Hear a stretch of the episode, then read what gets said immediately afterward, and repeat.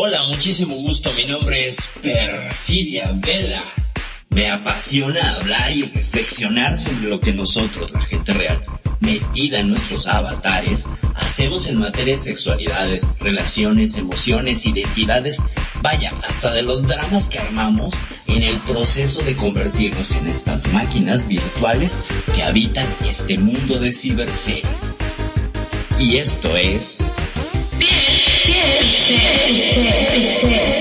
Sexualidades, relaciones y dramas virtuales, tan reales que ni en sueños. Piel, pixel.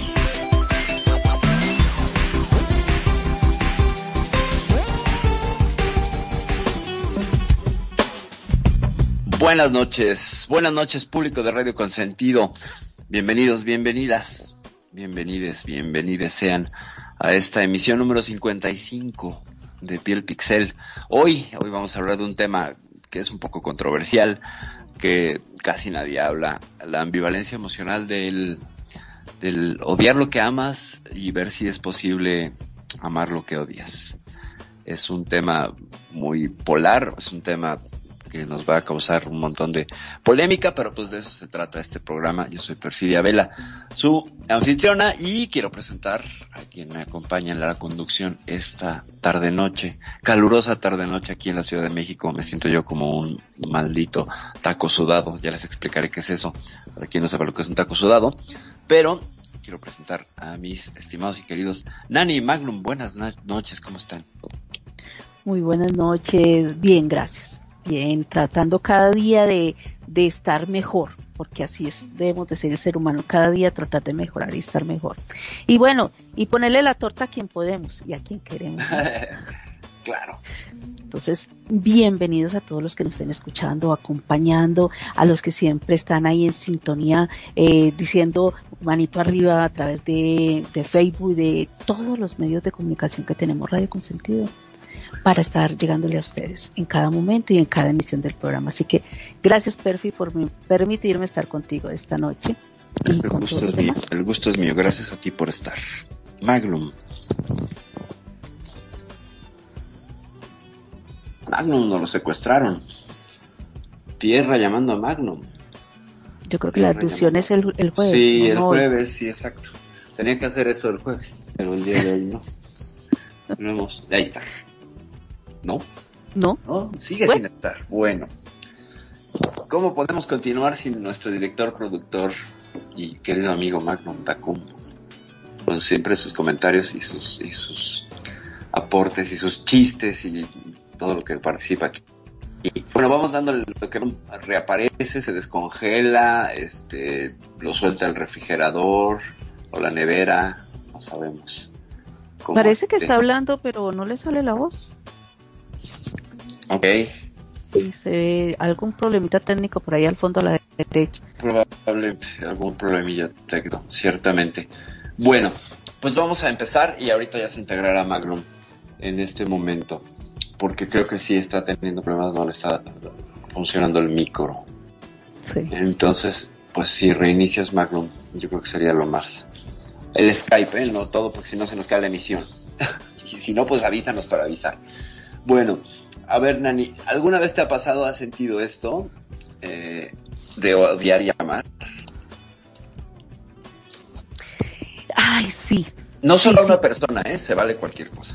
Sí, sí, sí, se, eh, yo creo que todos pasamos por esa etapa de, de, de amor-odio y más cuando se gestiona un, un resentimiento, porque voy a decir, hay veces eh, de pronto interpretamos un resentimiento y lo convertimos en, en eso, como en, en ese odio, eh, le damos la palabra odio porque es un resentimiento que se va forjando. Entonces creo que sí, y eso se da mucho también, hay veces en, en las relaciones, sea familiares, sea de amistad, sea de pareja, eh, de hijos, de padres, eh, bueno, se crea ese amor-odio cuando hay un resentimiento, cuando se ha generado eh, eso que, que, te ha dolido y o ha herido tus sentimientos, eh, tu forma de pensar o de actuar o, o cualquier circunstancia donde eh, de pronto te has sentido atacado y creas ese resentimiento, entonces lo llevamos a ese odio, ¿no? por decir la palabra, porque la palabra odio es muy fuerte para mí.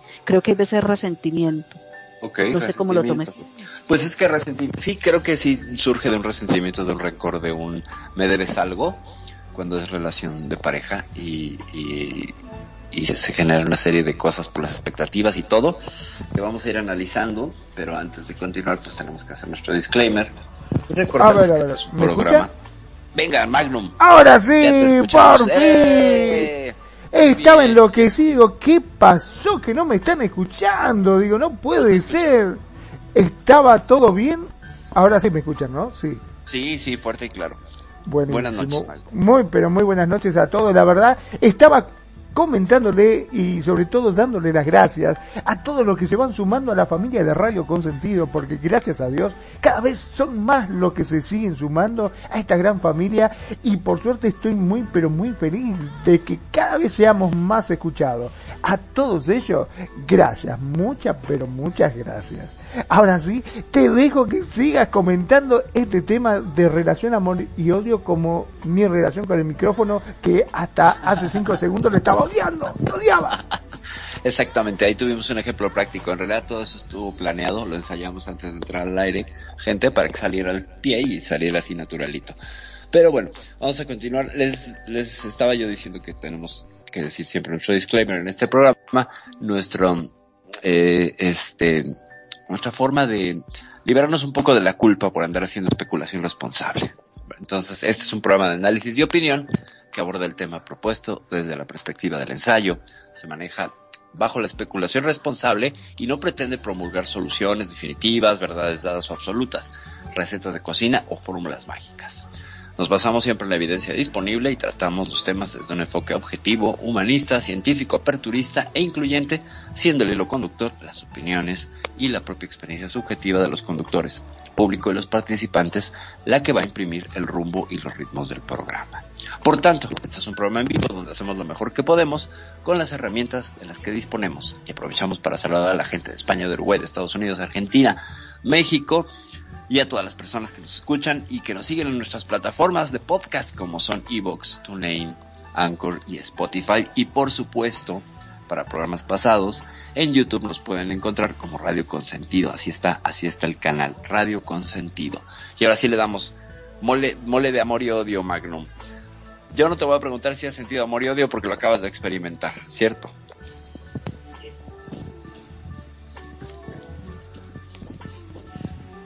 Tal cual, y en este momento yo creo que lo está diciendo.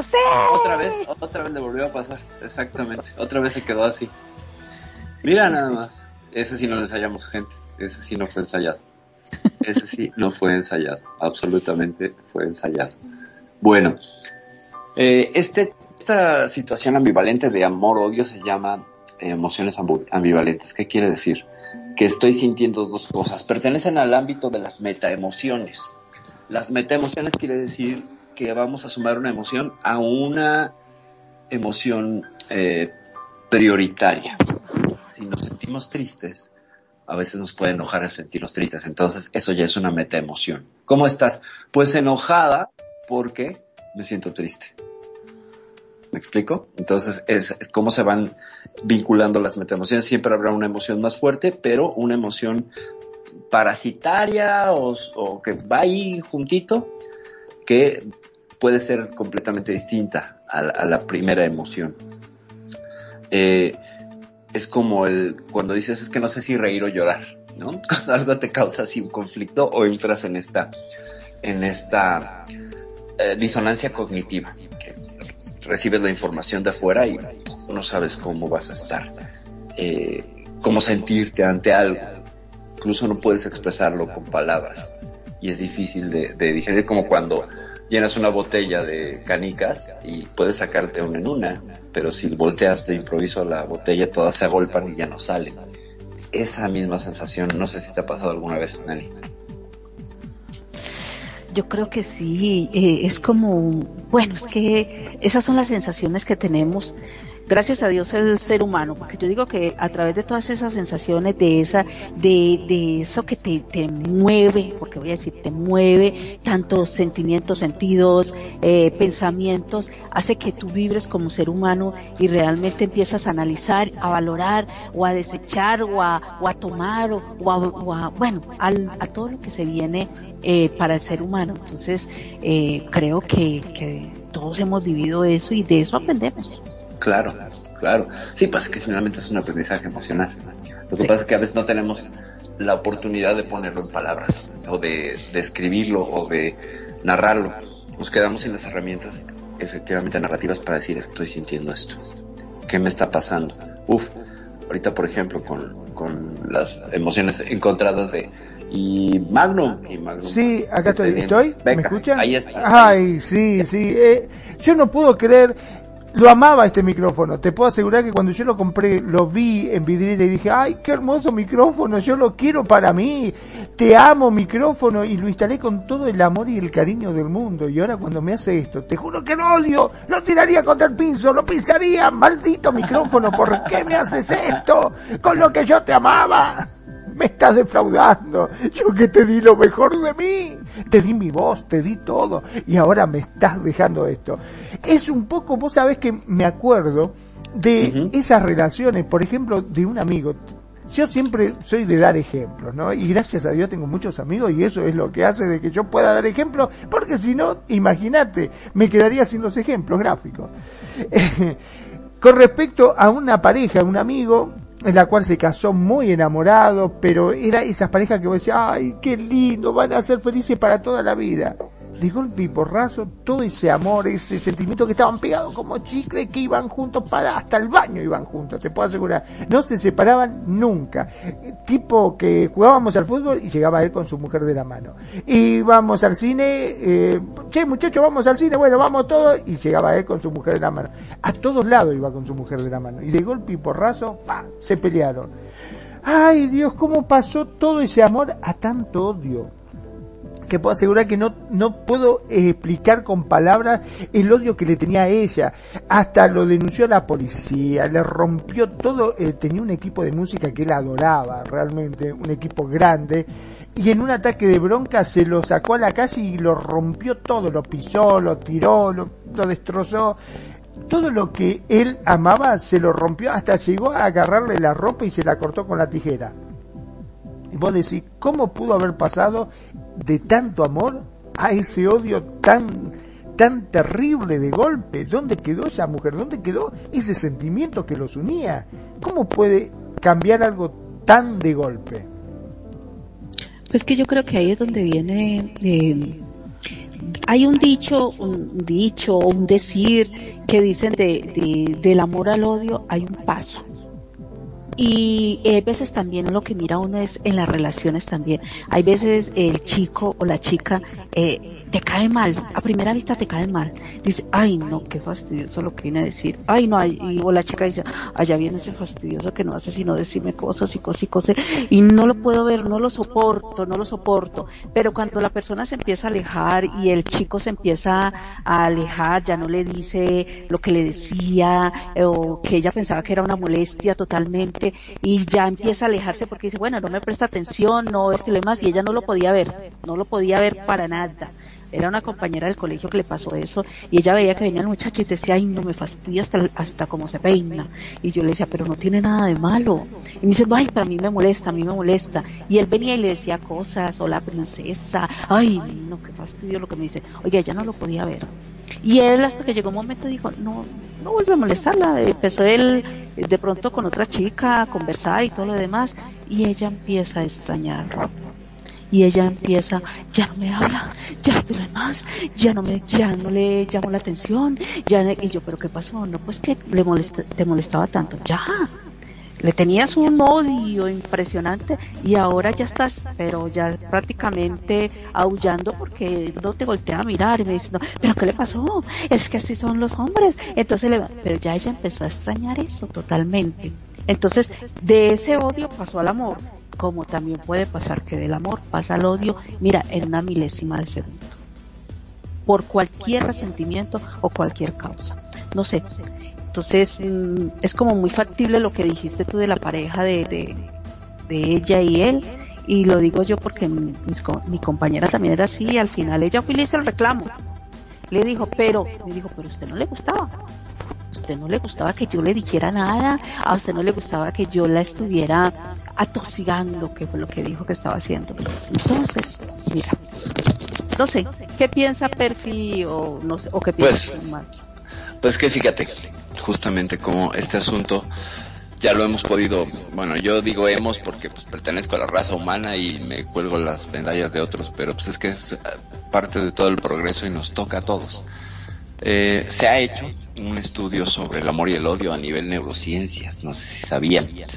Pero bueno, a mí siempre me llamaron la atención que cada situación en la vida pues a veces es sometida a escrutinio científico y ciertamente tenemos escáneres eh, a nuestra disposición de de personas que sienten odio y amor y que han sido escaneadas. Entonces, quieren saber los resultados, quieren saber saber de qué se trata. Escuchen, porque además se van a reír. Eh, ha habido la resonancia magnética funcional, que es la más clásica de todas. Eh, le presentaron a un grupo de personas la foto de alguien a quien odia. ¿Sale? Y entonces midieron qué zonas del cerebro y qué estructuras se activaban. Joder, es que es algo químico también, porque siempre pasa algo todo químico. Ay, es que, pero, El tema de hoy va a ser la química del amor. Sin embargo, me tuve mis dudas y creo que es un tema que le tengo que dar todavía más estudio para, para poder manejarlo con un poco más de decencia. Pero esto, este tema me llama mucho la atención porque tiene que ver con algo que está involucrado con la química del amor. Que la pregunta es si la cadena de moléculas que generan hormonas, llámese oxitocina, noradrenalina, dopamina, causa el amor o esta evidencia de que están estas sustancias es, fueron causadas por el amor. O sea que es una pregunta muy interesante. O sea, primero son las moléculas y luego viene el amor, o primero viene el amor y luego e, e, esas moléculas son la evidencia de que hay amor. Está buena, ¿no? Espero eso será la semana que viene. Esa será la semana que viene. Vamos a centrarnos en esto. Fíjense, le presentan a la persona, ¿no? La foto de quien odia y está con ganas. Y entonces, ¿qué se activa? Se activa la corteza eh, frontal medial, no la prefrontal. O sea, hay tres niveles. Se, se activa la de medio. Y la corteza insular. Curiosamente, eh, se activa una que se llama núcleo putamen así se llama, no me acusen de nada, así se llama en neurociencias, el núcleo putamen. Y también eh, se activa parte de la ínsula, que son estructuras del cerebro que participan en la, percepción del desdén y del asco. Es decir, como asco, algo, ese mismo camino se prende cuando vemos a alguien que no queremos o que odiamos. Pero resulta que toda esta actividad está relacionada también con otras estructuras que tienen que ver con el amor. Como ven, hasta aquí ahorita para continuar. Wow, yo te digo que ya con el putamen me mataste, ya con eso sabes cómo lo voy a usar cuando llegue tarde, cuando pasa algo, no, no es por mi culpa, es la culpa del putamen. Es la culpa del putamen, exactamente. ¿Por qué me odias por el putamen? exactamente. Oye, pero ya no me quieres Exactamente ya. Desgraciadamente ya. Pero sí tiene que ver esta estructura. No es la única, son varias. Es que, pues obviamente no se presta chistes. A que odio con toda mi corteza premotora bilateral. No a nadie le interesa ese término negro. Entonces, bueno, resulta que eh, al activarse todas estas estructuras y que se genera el asco, el cerebro al mismo tiempo casi al mismo tiempo, activa otras estructuras. Y debe ser por eso, perdón, ¿no? Pero debe ser por eso cuando dijiste asco, me hiciste acordar de, de cuando se peleaban, eh, ella le decía a él, ¿sabes qué? es un gordo feo, me das asco cuando me tocas, me das asco, alejate de mí, no te puedo ni ver, ¡ah! Me decía, qué asco me da verte. Y yo siempre, hasta hace cinco minutos estaban de la manito todo el tiempo pegadito como chicle y se amaba y ahora hasta te das con su sola presencia. ¿Cómo puede cambiar tanto la mentalidad de una mujer? En este caso, De un hombre o de una mujer. Sí, sí. Eh. Resulta que este caminito primero que tuvimos, o sea, los estudios que presentaron, primero el estudio sobre el sobre el odio y el desdén. Y entonces se estableció el caminito. Vamos a poner corteza media, eh, puta península. Península, ¿no? Y entonces alguien más dijo, oye, pues está muy interesante, ahora qué pasa si le muestro a alguien una foto de alguien que ama, a ver qué pasa. Y eh, dos años después de este estudio, ahorita les digo el nombre del, neurocientífico del primer estudio, eh, dos años después, eh, un neurocientífico llamado Semir Seki estudió a 17 personas elegidas por profesar odio a alguien, como un examante, un compañero de trabajo, incluso un político. Y eligió también a 17 personas que amaban a alguien. Igual lo mismo, pareja, un compañero de trabajo o un político, o un, alguien de una banda de rock o de música y hace el estudio y compara y resulta que cuál creen que es el camino que sigue el amor en esta corteza media, putamen, insula. El mismo camino. es el mismo camino. Exactamente. Solo que cuál es la diferencia. ¿Cuál es la diferencia? Porque entonces estamos viendo que a nivel de estructura cerebral el asco más extremo y el desdén más extremo tienen que ver con el apego la atracción y el amor más extremo. O sea, de alguna manera usamos el mismo camino neuronal para percibir la, dos cosas diferentes y usamos el mismo filtro. Entonces, ¿qué es lo que lo hace que se decante de uno u otro lado? ¿Quieren saber? ¿Quieren saber? claro que sí, sí, queremos, queremos. Ya que te puedo odiar, ¿eh? Te puedo odiar. Ahora te quiero, pero si no me decís cuál es, paso al odio directamente. Bueno, es que fíjense algo muy chistoso. esta estructura tan polémica del día de hoy, el putamen, eh, se activa también en la preparación de conductas de agresividad. Es decir, en los sentimientos de lucha o huida, cuando tenemos miedo, el putamen tiene que ver. Cuando eh, vamos a enfrentar la lucha, el putamen está más activo. Eh, más que otras, que en otras situaciones. Pero también antes de tener relaciones sexuales. Entonces, es una estructura que lo que hace es potenciar lo que se esté sintiendo. En realidad no discrimina. La discriminación se encontrará en nuestra vieja conocida. En nuestra vieja, vieja conocida. Eh, ya saben cuál es. Ya la he mencionado varias veces. A ver si han puesto atención durante 55 programas. ¿Cuál crea? La vieja conocida que está diciendo, ah, yo sé que, entonces esto es amor, esto es odio. ¿Cuál cree? A ver, Magnum Nani. Yo estoy entusiasmado con el putamen todavía. Mi putamen no me deja, no me deja pensar, me tiene ahí embroncado con el micrófono que no me funciona. Pues resulta que es nuestra viejísima conocida la corteza prefrontal o neocórtex, donde está el razonamiento. Fíjate. Pero ¿cómo, funciona esa parte del cerebro? Ahorita, ahorita voy a explicarlo, ahorita voy a explicarlo, porque quiero agradecer y darle la bienvenida a mi cuñada y adorada Kenya. Bienvenida aquí al programa y también pues aprovecho para saludar a la gente que nos está escuchando, sobre todo a Vic Harden, mi preciosa Vic, ¿cómo estás? Te mando muchos besos, gracias por estarme escuchando. Eh, también a Alejandro Guerrero y a Bárbara Luna, por favor, te mando muchos besos, gracias por estarnos escuchando. Y Luna Azul también nos está escuchando. Bueno, ¿cómo se activa este asunto? Ahí vamos de nuevo. Hoy estamos hablando del amor y el odio, mi queridísima Tuet. Estamos hablando sobre amar lo que odias u odiar lo que amas. Casi lo mismo. Fíjate, fíjate si siga. El caminito está así. Odio y amor van a seguir en el momento de la percepción eh, la misma ruta. Solo que en el caso del odio es la corteza media la que primero reacciona. En el caso del amor, no entra la corteza prefrontal. Es más, la corteza media está desactivadona. O sea, como que para que se sienta amor no tiene que haber tanta racionalidad. Eso a nivel estructura cerebral. Pero en los dos casos se está activando la misma estructura. Y luego sigue el famoso putamen. de veras que va a ser el tema de hoy. Y eh, este putamen es, hagan de cuenta, pues el amplificador de esa, de esa percepción. Y luego ya se va a ir a la ínsula y va a seguir todo un camino que va a pasar por la circunvolución del cíngulo, que se va a ir a la amígdala, etcétera. pero cuando sentimos la señal de que estamos sintiendo amor es que hay menos racionalidad. Pero cuando sentimos odio sí permite un grado de y un margen de racionalidad que se va a ir ampliando conforme pasa el tiempo. Es decir, entre más paso en el enojo, más puedo razonarlo y entonces puedo justificar y hacer sesgo de confirmación y mantenerme en esa postura. Cosa que, por ejemplo, el amor romántico no puedes hacer. porque amas a esa persona? No tienes una explicación, la amas y ya. Pero sí tienes explicaciones para quien odias. ¿Les pasado, sí Ah, es así, es cierto, sí.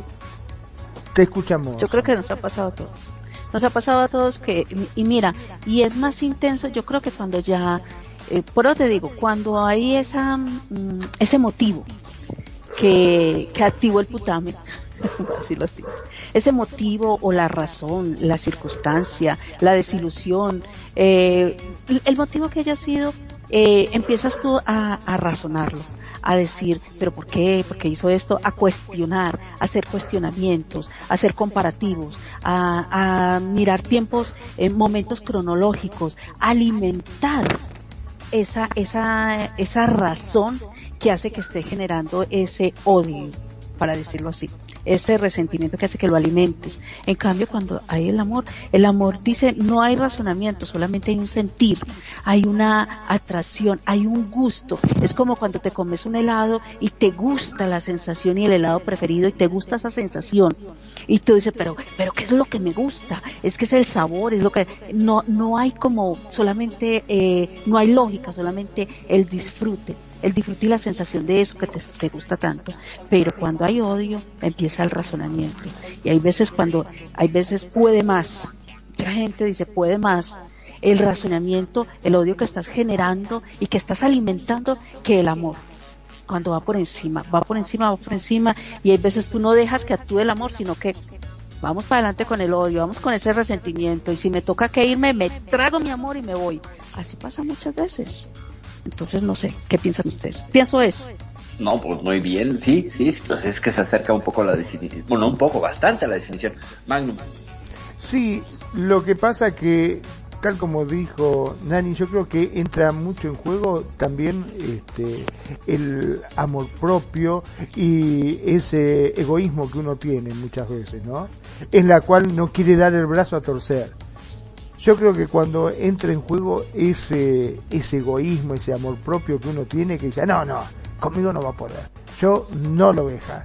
Y a veces eso te lleva al odio directamente. Ciertamente. ¿Quieres saber un poco más del putamen? Porque, bueno, ahí les va. Eh, ¿Dónde se encuentra el putamen? Pues bueno, si haces un corte viendo al cerebro de frente y haces un corte transversal, encuentra el centro y a los lados del centro estarían cuatro estructuras pequeñas, eh, muy cerca de lo que es el, tálamo y de la de algo que se llama cápsula interna, la cápsula interna, pero es una sección de los ganglios basales. ¿Y qué hace? Pues básicamente es una estructura cerebral que tiene el papel fundamental en la preparación y ejecución de los movimientos de las extremidades. Esa es su principal función. Nos movemos gracias a que el, ahora sí que el, centro articular, el que regula los movimientos y los prepara, es el putamen. Está constituido de materia gris, básicamente, y pues tiene unas funciones que están, que dependen de los neurotransmisores GABA. Eso es algo que no he mencionado aquí en el programa, pero tendría que haberlo mencionado antes. Es muy importante esta cuestión de los, podrías meternos en mucho de neurociencias, pero la GABA y la aceticolina son dos neurotransmisores que se encargan de, de, estar presentes todo el tiempo en el, en el putamen. Entonces, también tiene encefalina y bueno, varios péptidos opioides para el dolor, etcétera. Y sus estructuras básicas pues son, es un cuerpo estriado, ¿no? Es paliducho en su color. Y sus funciones son las siguientes. Regula el movimiento, eh, hace algo que es condicionamiento operante, que es muy interesante. Eh, se encarga del aprendizaje, se encarga de que también aprendamos a través de la repetición, de la iteración de algo. Cuando leemos, bailamos, brincamos, cantamos, etcétera, el potamen también tiene que ver con eso, no nada más con el odio. No es una estructura para el odio, pues. También tiene que ver con el aprendizaje implícito. Es decir, eh, cuando aprendes de forma pasiva o de rebote, también el putamen ahí está presente. Y muy importante, y esto es básico para este tema, hasta ahorita la investigación científica ha determinado que el putamen influye en el aprendizaje de categorías, es decir, en los constructos psicológicos amplios, que engloban otros más específicos. Por ejemplo, la categoría animal también engloba los conceptos elefante, pez y zorro. O sea, el putamen sería el, encargado de los campos semánticos, ¿saben? De poder hacer, ahora sí que es el diccionario de sinónimos. El putamen se encarga de ir juntando cosas y conceptos relacionados ese es el que dice, a ver aquí, ah, muy bien, ahora vámonos. llegó la palabra animal, ok, ¿con cuál está relacionada con esta? Ese es como, como un bibliotecario que se encarga de, de ir enviando información según su categoría. Es decir, que el putamen tiene mejor ordenado el inventario que nosotros en Second Life, sin duda. Eso sí, no tengo ninguna, ninguna duda. Y pues bueno, también una de sus funciones que se encontraron es que que ver con el asco, el desprecio y el odio se ha teorizado que el putamen está implícito en las sensaciones de asco y desprecio debido a las conexiones con la ínsula. Eh, se le conoce como la vía, como el circuito del odio. Cuando hay ínsula putamen es el circuito del odio. De hecho, siempre los neurocientíficos se conoce esta vía porque hay varias vías. Recuerden que ya se ha platicado muchas veces de la vía eh, amígdala, eh, corteza prefrontal cuando está sintiendo algo. La amígdala tiene una vía, un, camino directo para controlar a la, a la corteza prefrontal y desactivarla. Y aquí estamos viendo que la corteza prefrontal se desactiva cuando sentimos odio y amor. No tanto cuando sentimos odio, y luego va ampliando su campo de, de, de respuesta, pero en el amor no. Cuando hay amor neuroquímico, está como en babia, está como atolondrada. No sé si se han sentido de esa manera. Cuéntenme. Déjame hacer un eh, leer el comentario que hizo Kenya. Dice, yo nunca he odiado a nadie. Me puede caer mal, pero odiar a nadie no gasto energía en gente que me cae mal. Ok, ok, pues muy interesante. Ciertamente, muy práctico. Controla el putamen. Exactamente, le está dando. Kenya, Kenya tiene el, el, el putamen bajo control. Muy bien. Esa es, así se llama la estructura, mi queridísima Tuet. Entonces, pues eso, y hay un montón de trastornos relacionados con el putamen. Si traes problemas con el putamen, pues, eh, eh, desde su estructura genética, eh, puede ser condicionante de Parkinson y de la enfermedad de Huntington, o que es una como suerte de demencia. Al ratillo les amplío más la información. Y tiene que ver con cosas como el síndrome de Tourette. ¿Saben cuál es el síndrome de Tourette? ¿O no? Este síndrome de Tourette es cuando empiezas a insultar de la nada a las personas y de manera muy enfática, pero no tienes control de ellos. Es decir, se activa la zona de, ¡ay, malditos desgraciados idiotas! Haz de cuenta que estás, no sé, es como un, sacerdote que tuviera Tourette y que está dando misa y de pronto empieza, ya, desgraciados, tales por cuales, bla, bla, pero con una efusividad tremenda y luego se controla y ves al individuo confundido porque en realidad fue una, una cuestión que tuvo que ver con el sistema nervioso eh, vegetativo. De ahí viene la respuesta. Entonces es un daño en el, en el, en el putamen que dice, ah, es hora de odiar gratis. Está desequilibrado. Exacto, pero la persona no tiene control sobre ello, ni siquiera tiene esa intención, pero se despierta. Ese es el Tourette, el síndrome de Tourette. Es, eh, ciertamente ha sido muy ridiculizado en películas y series. Las personas con Tourette no son tan teatrales como lo acabo yo de demostrar, pero ciertamente sí es algo que crea un sufrimiento social y que requiere de ciertas terapias y bueno, hay, hay tratamiento para la Tourette, no definitivo, pero bueno, lo hay. Y Mira una cosa, perdón, te interrumpo, hay algo que me, me genera con lo que estás diciendo, eh, cuando la persona tiene eh, esa sobrecarga de, de, de ira, voy a decirlo así, de ira, de enojo, eh, hacia otra persona, el cuerpo empieza a reaccionar. Eh, hay unos que empiezan como a bailar, como a moverse, como que tienen que caminar para allí para acá, que tienen que, no se hallan en un solo punto. Tienen que estar como en un movimiento para poder como que equilibrar lo que está pensando o lo que va a decir o lo que no está diciendo. O hay veces no expresan verbalmente las cosas, pero el cuerpo lo expresa.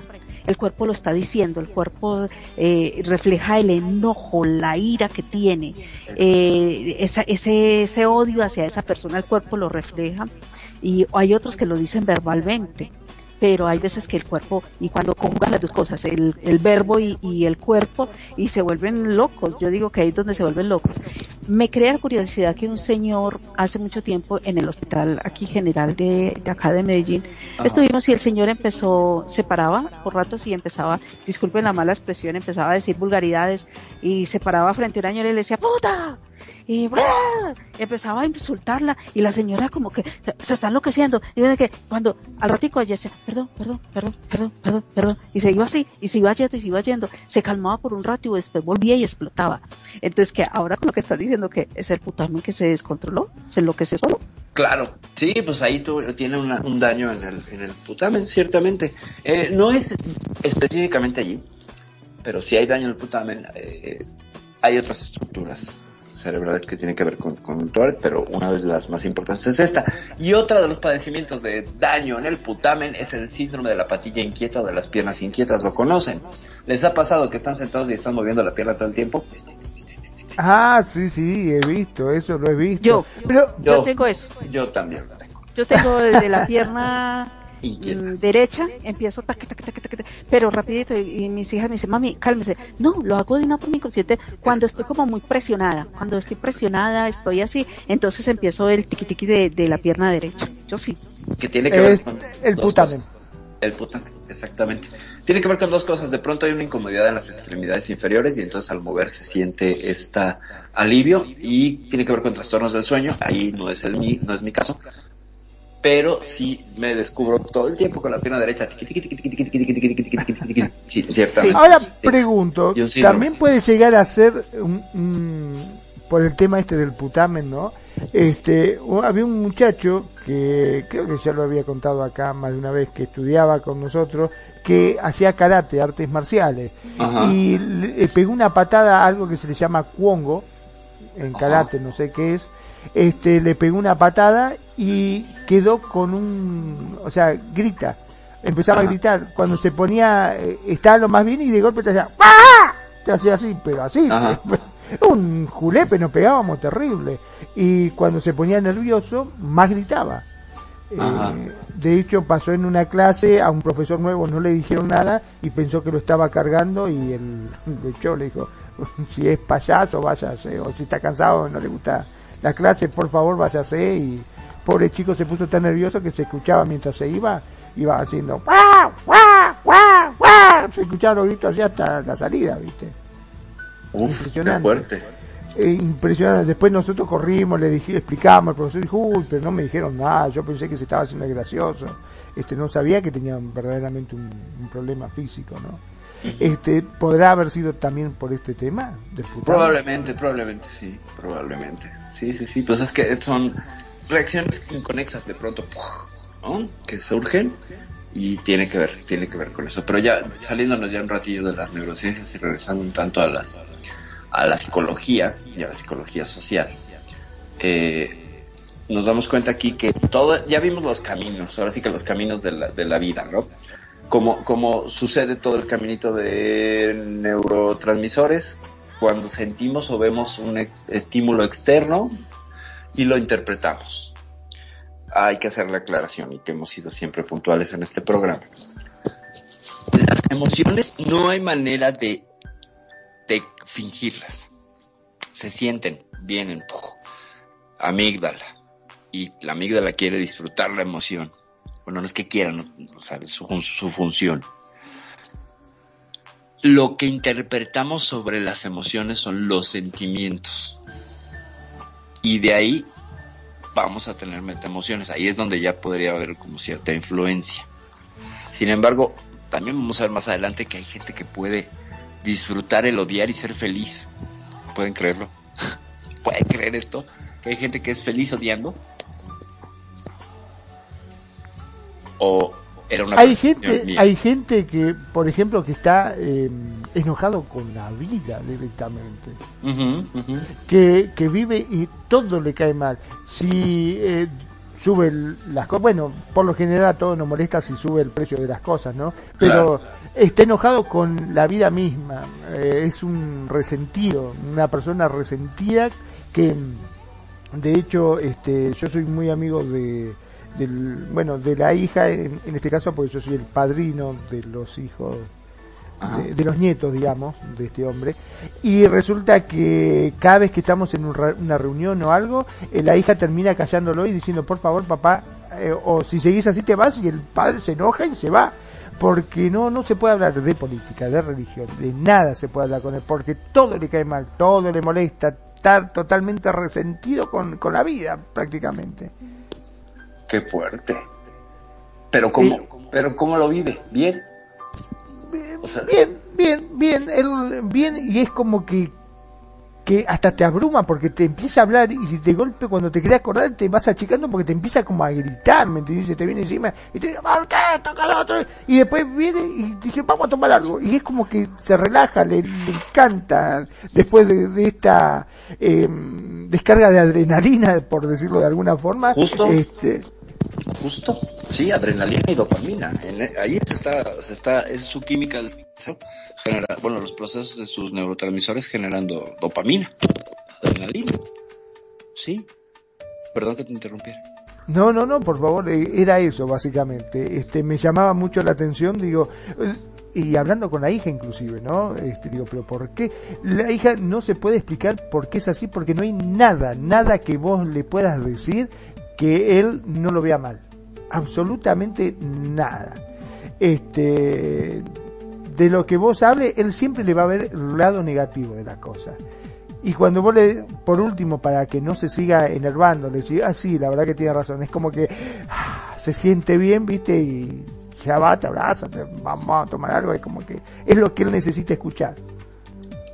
Sí, ciertamente. Ah, vamos a ver, fíjate, es muy interesante, tenemos un comentario de Kenya que dice, yo conozco a una persona así que es feliz odiando. Es mi mamá después de tantos años divorciada de mi papá, disfruta hablar mal de él y ya es algo que cansa. pues pon atención mi tuet, porque esto creo que te va a interesar. Dentro de todo este tema de amar y odiar, me encontré un artículo interesante sobre un estudio realizado por la Universidad de Hebrea de Jerusalén y pues resulta que hay personas que son más felices y son capaces de sentir las emociones que desean, incluso si incluyen sentimientos como el odio y la rabia. Entonces, estos resultados eh, demuestran algo que, que se creía como una verdad dada, que era experimentar placer evitando el dolor, entonces soy feliz. Es decir, si yo puedo ser, experimentar placer sin dolor, soy feliz. Y eso es la búsqueda de mi vida. Y aquí hay un condicionamiento sociocultural que nos han vendido, donde cuando percibimos las emociones comillas negativas, porque hay que hacer otro paréntesis, tenemos como paquetes de emociones negativas comillas y positivas comillas. Las emociones no saben de ser positivas o negativas. Ya lo hemos visto varias veces. Que eh, el cerebro, necesita dopamina. Eh, necesita estar estimulado. Si le das dopamina es feliz, si le das péptido peso es feliz. Lo que le des, él es feliz no importa. Incluso no importa si hace daño al cuerpo, ¿eh? ahí sí el cerebro es una estructura un poco autodestructiva. Claro que hay otros mecanismos que lo regulan y no lo dejan ir por la libre, sería como un presidente sin tener la sujeción de las Supremas Cortes y de otros poderes, pero eh, el cerebro sería feliz con lo que le des. Es más, eh, si lo privas de, de sensaciones, él se crea sus propias emociones bueno, sus propias percepciones de la realidad. Entonces, eh, con esta premisa, pues estos científicos empezaron a preguntar, pues qué, emociones sentía la, gente y cuál quería sentir, ¿no? Y compararon las respuestas de manera cómo valoraba la gente lo que sentía y lo que quería sentir. Entonces de pronto era la gente que sentía cosas positivas, comillas, con cosas negativas, comillas, ¿no? Y descubrieron que por lo general muchas personas querían experimentar más momentos placenteros. Por supuesto, es lo que la lógica o la, el estereotipo del atrapamiento cultural nos diría. ¿no? Para ser feliz tienes que huir del dolor. Para ser feliz tienes que huir de la tristeza. Para ser feliz tienes que huir de, ¿no? Y entonces si no lo logras, estás algo ahí mal en ti, este, implícito. Es como la idea social, que es eh, de por sí muy dañina. Y entonces, encontraron que si alguien se enoja por determinada situación y acepta ese sentimiento, su felicidad total es mayor que aquellas personas que se molestan, pero que más bien que no se molestan, pero que les gustaría molestarse. Voy a ser más clara. Hay gente que se enoja y dice, ah, me choca y me enojó esto y bla, y lo sacan, ¿no? Entonces contactan con la ira, la fuerza que tiene la ira, la disipan y la aceptan. Sí me enojo, sí soy una persona enojona, sí me cabreo esto, sí el otro.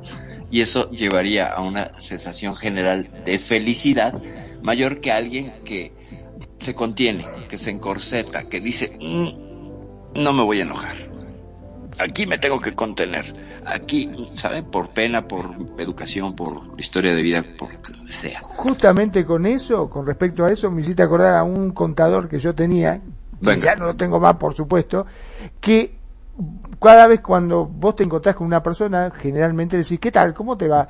Y como más de una vez lo hemos dicho, la respuesta lógica, la aceptada mundialmente, digamos, es bien. ¿Cómo andás? Bien, bien cada vez que vos le decías que andabas bien, ah, no sabés cómo se ponía, ¿cómo podés andar bien en este país de miércoles que sube esto, que sube lo... Entonces, viste, cuando vos ya lo empezás a conocer y cuando él te pregunta, ¿cómo andás? Vos decías, mal, ando para miércoles. ¿Vos podés creer que era como que se calmaba, como que se sentía bien? cuando vos le decías eso. Entonces, ya todos los, los que lo conocíamos, cada, cuando nos cruzábamos con él y te preguntaba, ¿cómo andas mal? Ando para miércoles. Te, sí, la, vos te diste cuenta cómo suben las cosas, que esto, con otro, este gobierno, el presidente, los intendentes, el gobernador, está todo el mundo metía en la misma bolsa, estaba enojado con todo el mundo y es como que se descargaba y te abrazaba y se ponía contento. Pero bueno, hay que seguir luchando, hay que seguir para adelante, y hay que ponerle ganas y vamos, lo vamos a joder porque con nosotros no van a poder y se ponía contento. Ahora, donde vos llegabas a decir que estabas bien, cagaba porque automáticamente se te ponía en contra. Te decía, anda, sabes, vos estás junto con todos esos corruptos, con todos esos políticos que... Se ponía loco. Ajá. Pero, pero, los, pero lo aceptaba y lo aceptaba y entonces así gestionaba sus emociones. Primero tenía que eh, encontrar el momento para expresar el enojo sin dañar. O sea, igual una opinión decías, bueno, ¿qué onda con el señor? Pero... Y después, ¡pum!, ya se relajaba. Dice Kenya, yo soy de esas personas, me enojo, pero lo asimilo y ya me relajo. Es malo, es raro que explote es diferente, diferente a la persona que se contiene por una serie de encorsetamientos o de, o de restricciones o represiones de que le da pena, que van a pensar de mí. Ahí es donde estaría un poco patológico el asunto, pero si es, yo percibo que estoy enojada y la situación da de manera estratégica no es correcto, lo guardo y lo puedo procesar después, entonces tú tienes una gestión emocional eh, más avanzada que la, la persona que lo siente y se lo traga nada más, ¿sabes? porque tú ya, ya has podido mover. El, como que tienes tu, tu espacio donde colocas ese enojo para trabajarlo después, no tiene que ser en el momento. Y no tiene que ser en el minuto, ni 10, ni 15, puede ser uno, 10 o 20 días después. Se puede trabajar así. Siempre cuando la conciencia esté eh, continuamente regresando a ese, a ese momento, y decir hay que trabajarlo y hay que procesarlo de la manera que sea, ¿no? todos tenemos una brújula emocional muy efectiva, se nos olvida en el camino cómo usarla, pero eh, es por ahí que tú la gestionas. O sea, toda esa es una gestión, habla de tu inteligencia emocional, ¿sabes? Que es todo un tema, ¿eh? No significa que la gestiones porque entonces estarías yendo en contra de la amígdala, que la amígdala quiere disfrutarla.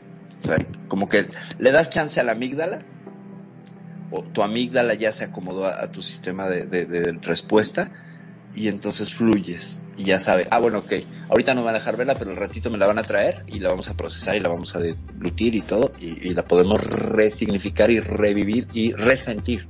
Por eso la palabra resentimiento es volver a sentir una emoción sobre un momento determinado. Entonces tienes ese chance y eso está genial. Sin embargo, hay gente que no puede, ¿no? Como el ejemplo de, de de Magnum, que lo que hace este hombre salta, bueno, sí puede, tiene otra forma, salta de ese enojo, esa ira que comparte socialmente, la descarga, la, la disipa y ya después entra en felicidad.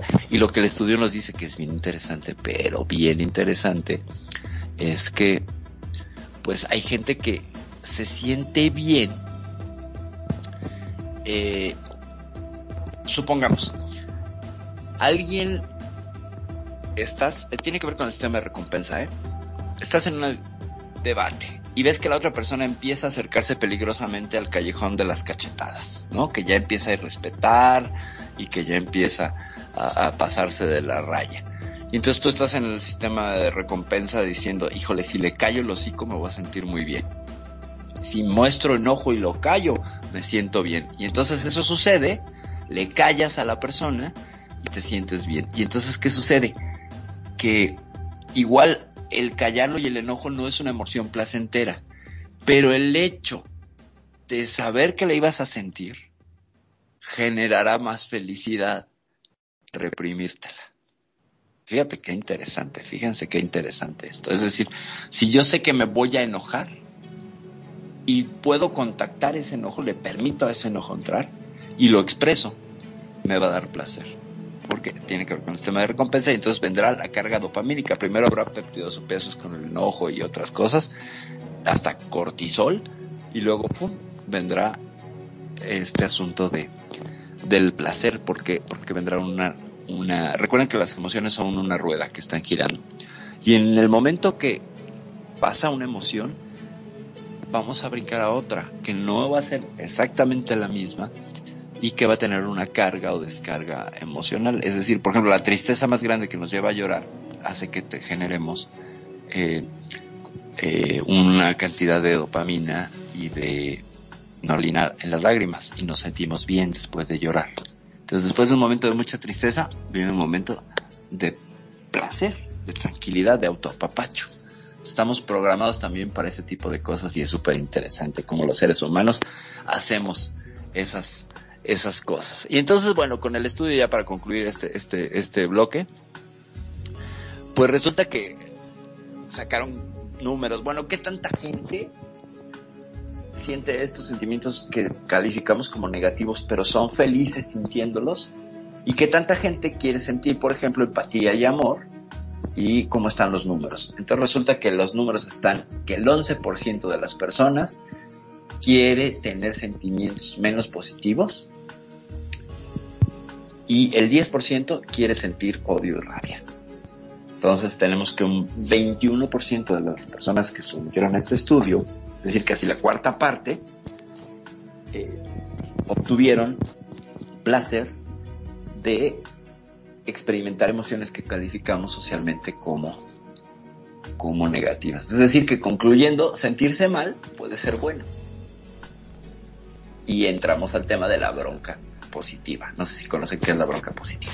O sea que es un poco lo que hace este hombre, el hecho de sentirse mal este, y tener tanta bronca y cuando nosotros le damos la razón de que eh, son las cosas como él dice, se siente bien. Claro, aunque ahí está siendo codependiente porque está buscando aprobación de su discurso. Ojo, ahí hay otros ah. factores, es complejo, porque está buscando permisos es un buscador de permisos. Dame permiso de sentirme mal. Él no se lo da. Lo expresa, siente culpa y cuando alguien le dice tienes razón, se libera la culpa. Pero la bronca positiva no será eh, el que siente y se desahoga y, genera ese, ese, ese malestar, trata de sacar ese malestar para poder llegar a, ese equilibrio. Mm, va por allí, pero fíjate, la bronca positiva es mucho más mm, común y cercana de, que ese ejemplo que nos pones. Fíjate, la bronca positiva es alguien que está triste y que le decimos a la persona que está triste, ánimo, no, no, ánimo, no te sientas mal. Esa es la bronca positiva. Es, eh, eh, no le permitimos, no es la persona, sino el, el exterior. La bronca positiva se la echamos al otro y diciéndole, eh, no te sientas mal, no estés triste, no tienes por qué estar triste, ay, échale ganas, ánimo. Es, es invitación a la, a la evasión. O sea, que, que se evada a que no sienta esta eh, sensación negativa que nosotros percibimos así y está, está una persona eh, experimentando. yo soy mucho de que si está triste, que esté triste, que lo disfrute, que lo asimile, que lo acepte y ya se disolverá. Pero en el momento que tú entras en el conflicto de disonancia cognitiva, de estoy triste, luego entonces no estoy feliz, luego entonces quiero ir a la felicidad, ya estuvo la bronca. Y eso se llama neurosis. Y eso se llama neurosis. Entonces, dice que ya, entonces ya yo soy así, una persona que veo mal, trato de que se sienta bien. Bueno, es que justo hay un condicionamiento sociocultural, mi queridísima Tuet, que nos lleva a ser empáticos con los otros, ciertamente si por neuronas espejo queremos empatizar con esta, o empatizamos con esta persona, hacemos suyo, nuestro su dolor. Y la intervención es ahí donde le dices al otro ánimo. En términos terapéuticos y prácticos, hay que dejar que esa emoción se diluya y entonces nos toca ser testigos amorosos y compañeros amorosos de quien lo está sintiendo. ¿Estás triste? Va, te acompaño en tu dolor. Como, como en los duelos, en los duelos no le dices al otro, ya olvídalo, ya se murió, ¿no? ¿Para qué estás llorando? Ya se murió. No, no le dices eso a alguien que está en un duelo. Bueno, es similar, es similar. Si está el otro en una tristeza, por la razón que sea, pues lo más terapéutico y amoroso es acompañarle en silencio hasta que la persona se acomode, que sepa que estás allí, que muestras tu, tu, apoyo, el hombro, ahí está, mira, aquí está mi hombro armado para que llores si quieres. Si no llores no hay bronca. Pero cuando tú exiges o cuando exigimos al otro que, que salga de ese momento de tristeza, de enojo, de no te enojes, estás minimizando lo que siente la persona. Es, órale, enójate, con todo. ¿Por qué? Porque el enojo no puede durar mucho. O sea, es el más, la más poderosa de las emociones, pero la de menor duración. Se va a agotar rápido. O sea, eh, la sensación puede quedar, pero el enojo te agota. El enojo es usar todos los recursos de neurotransmisores y, de hecho, en los escáneres de la gente que se enoja hay más estructuras eh, en interacción, gastando más oxígeno del cerebro. Por tanto, si el cerebro es uno de los mayores consumidores de energía del cuerpo, lo pones a consumir energía, entonces viene un desgaste emocional, ¿no? Mental. Dice ya bueno, pero también cuando la persona siente mal, ya pienso que hay muchas veces que hay personas que le echan más chile piquín a la herida y hacen rebuscar el dolor, y ahí no creo que sea sano, claro, pero pues ahí, ahí ya es otra cosa, porque ahí ya se nota que hay un vínculo y un conocimiento de la persona, y estás notando un patrón, un patrón que tiende hacia el auto compasión, hacia... Sí, claro, cuando están en ese bucle, sí, es el, es el clásico ejemplo de la persona que está llorando y le dan una cachetada, ¿no?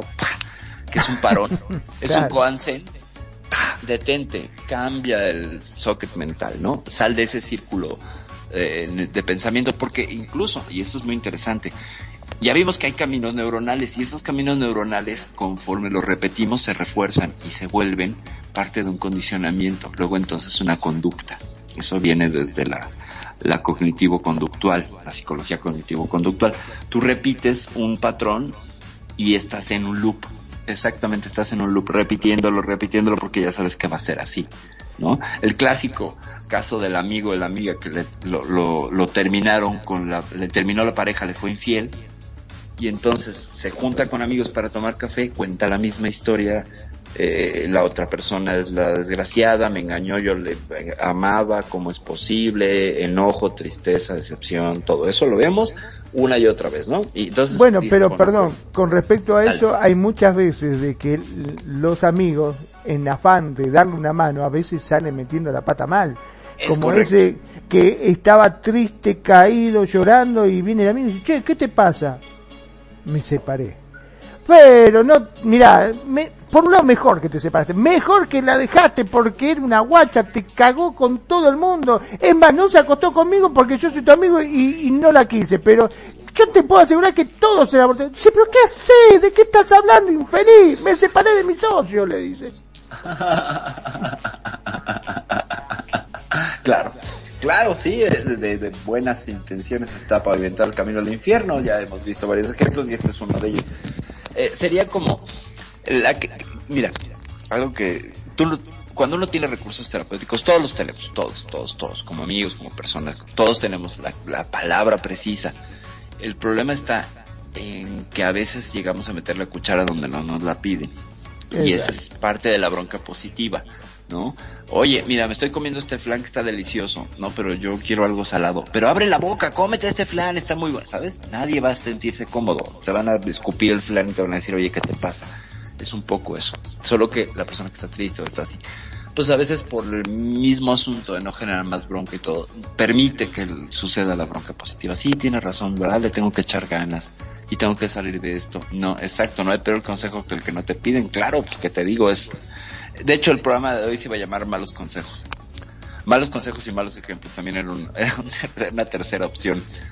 Y de esos malos consejos, bueno, hay tantos, sobre todo en el amor, que son que son buenas noches, damos la bienvenida a mi bro renegado, ¿cómo estás? Bienvenido, bro. Estamos hablando sobre el amor y el odio, el odio y el amor y las estructuras cerebrales, psicológicas, sociológicas y todo lo demás que pasa cuando odiamos y porque a veces cuando odiamos hasta es placentero y es cómodo.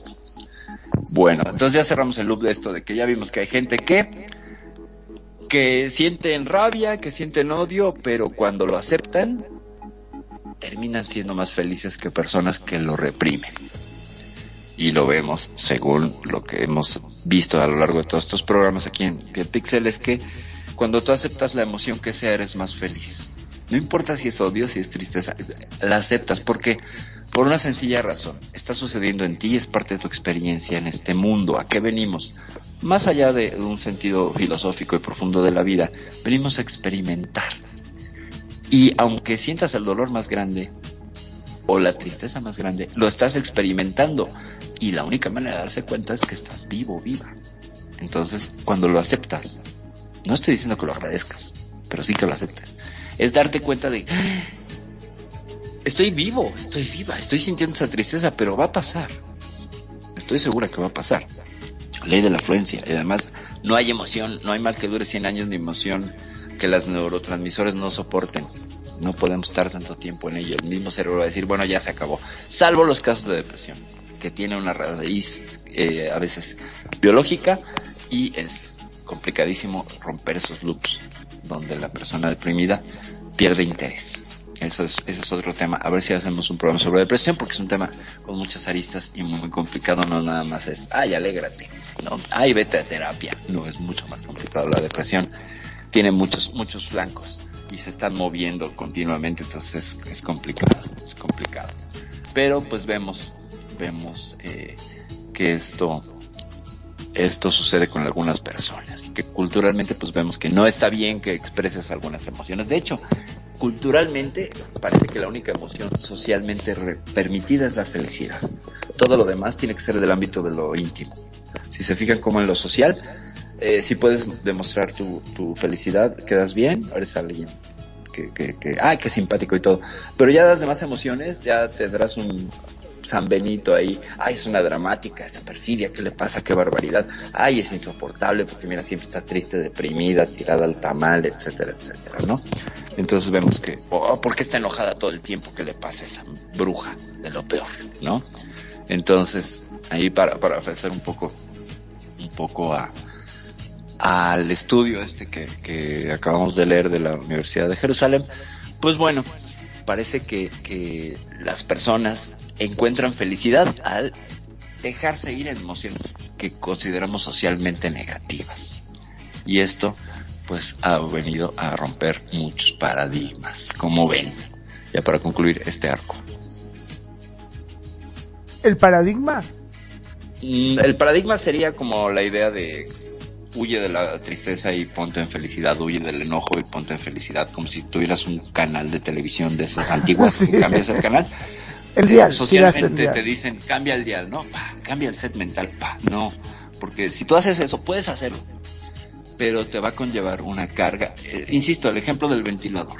Las emociones son un ventilador y están girando a diferentes velocidades.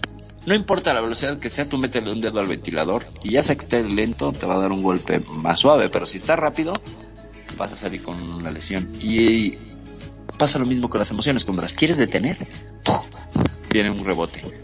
Se densifican o se van a enquistar y van a hacer trabajo emocional no resuelto que después va sumando una suerte de olla express y si no lo trabajas va creciendo y empieza a sacar vapor. Es decir, eh, una ley psicológica básica. Todo tema emocional no resuelto va a tener por destino forzoso el afuera. Lo repito. Todo tema emocional no resuelto adentro, adentro tiene por destino forzoso el afuera. Es decir, se me va a salir ese vapor y en mi conducta y en mi forma de estar en el mundo y de relacionarme con los otros se me va a salir, se me va a transminar aquello que no he trabajado. Por eso, en las relaciones, cuando tengo una relación de alguien que me incomoda porque igual no me respeta o porque está continuamente jugando en el filo de la navaja de la fidelidad, infidelidad, etcétera. No es la persona, viene esa persona viene a reflejarme lo que yo no he trabajado. Luego entonces es maestra de vida. Porque me incomoda la infidelidad, porque me incomoda el que no me respeten, porque y no nos hacemos esa pregunta, preferimos echar la culpa allá afuera, que es más cómodo. Ah, tú, eh, gente externo, me estás jodiendo y es tu culpa, cuando en realidad no miro el por qué me está jodiendo y por qué reconozco que me está jodiendo y esa cosa de infidelidad me incomoda tanto que no lo resuelto. Entonces en lugar de hacerme esa pregunta, prefiero culpar afuera, el afuera, de nuevo, es más cómodo. Ah, sí, tú, desgraciado, desgraciada, que viniste a romperme el corazón, yo que te di todo el amor. No, en realidad es, bueno, ¿por qué le di todo el amor a alguien que ya sabía yo que presentaba una conducta ambivalente? ¿No? A partir de ahí, entonces empezar a hacernos responsables como adultos de estos temas y no nada más queriendo culpar a la afuera. Es que tú eres el culpable y el que ser ciertamente tiene una influencia, pero resuelves más cosas en ti, por donde tienes control, que afuera donde no tienes control. Siempre vamos a querer controlar a la pareja, a la al jefe. Tú te tienes que portar como yo quiero que sea, ¿no? Dice mi bro que escuchó otra corriente el día de hoy. Te escuchamos. Te escuchamos. Te escuchamos. Mientras tanto, pues volvemos a mandar saludos a la gente que nos está escuchando en, redes sociales, en Facebook. Saori Miu, preciosa, que ya estuviste en este programa, ciertamente como invitada. Muchos, muchos besos y abrazos. Yo también soy tu fan. Muchas gracias, mi queridísima Saori. Dice, no solo es el afuera, que es el niño interno, donde habla de la infidelidad del niño interno, que los infieles es la inseguridad del niño interno.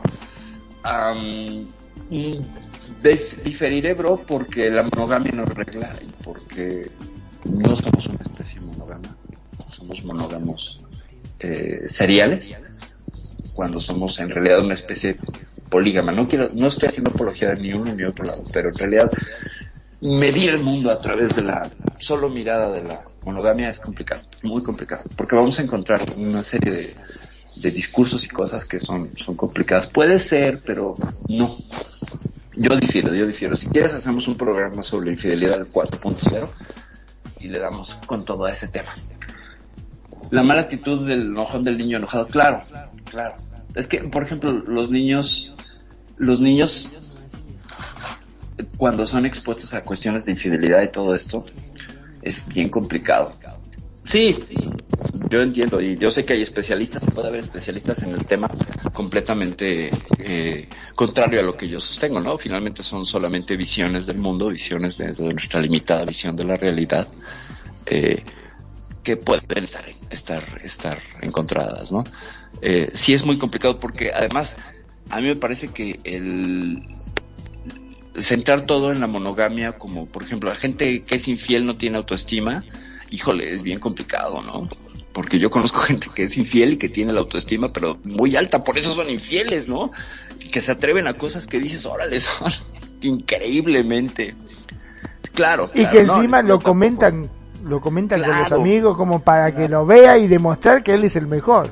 Claro, y gente que de pronto los ves haciendo actos de, de infidelidad con mujeres que, que, están fuera de su liga y lo logran, ¿no? Fuera de su liga, por ejemplo, que son mucho más atractivas que ellos o igual, y encuentran la manera. Y dices, bueno, qué atrevidos y qué, que, que, este, que les escuchaba yo hoy a una doctora también cuando estaba armando lo de, lo de la química del amor. Se llama Helen Fisher, ella es una doctora norteamericana que tiene unos estudios importantísimos e interesantísimos sobre la química del amor y cómo la biología condiciona un montón de cosas. Y él estaba, ella estaba diciendo que con la cuestión de la infidelidad, pues hay diferentes formas en las que el cerebro va a actuar. Y hay gente que tiene, por ejemplo, más niveles de, de dopamina y de testosterona y progesterona. Y según esa cantidad que tengas en el cerebro vas a ser más proclive o no a ser infiel. Es decir, por ejemplo, mujeres con altos niveles de testosterona y otras condicionantes, ojo, podrían ser más infieles.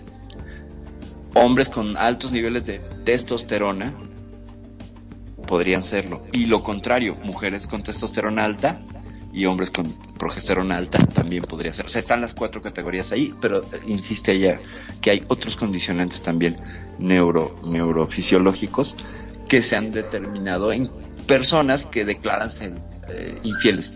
Pero vemos aquí que la infidelidad es un constructo social y medirlo desde la biología es bien complejo, bien complejo. Es como todos los estudios que se están dando sobre la conciencia, ¿dónde está la conciencia? ¿No? Y entonces ahí tienes a neurocientíficos discutiendo sobre si están los microtúbulos que están en las neuronas y que se encargan de que se transmita parte de la mielina que hace la conexión eléctrica y que ahí estaría contenida la conciencia, en esta chispa eléctrica. Y diría la física cuántica, bueno sí, pero pues entonces sería una cuestión cuántica donde estaría la conciencia, sería una cuestión de electricidad. Pero bueno, así hay opiniones para todo. Bro, y yo respeto completamente lo de la, la otra corriente. Claro, sí, puede ser que esto condicione. La verdad es que habría que mirar las dos posturas y sacar una conclusión este, según nuestro criterio, ¿no? Lo más cómodo.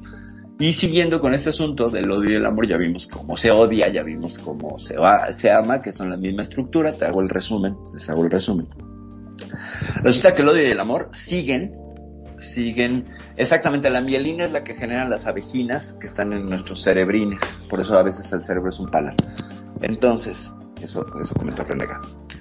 Eh, el mismo camino neuronal hacia el asco y el odio que sigue el, cerebro a través de algunas estructuras, pero la que ha sido la estrella del día de hoy es la estructura que se llama putamen, que ha sido la estrella del día de hoy.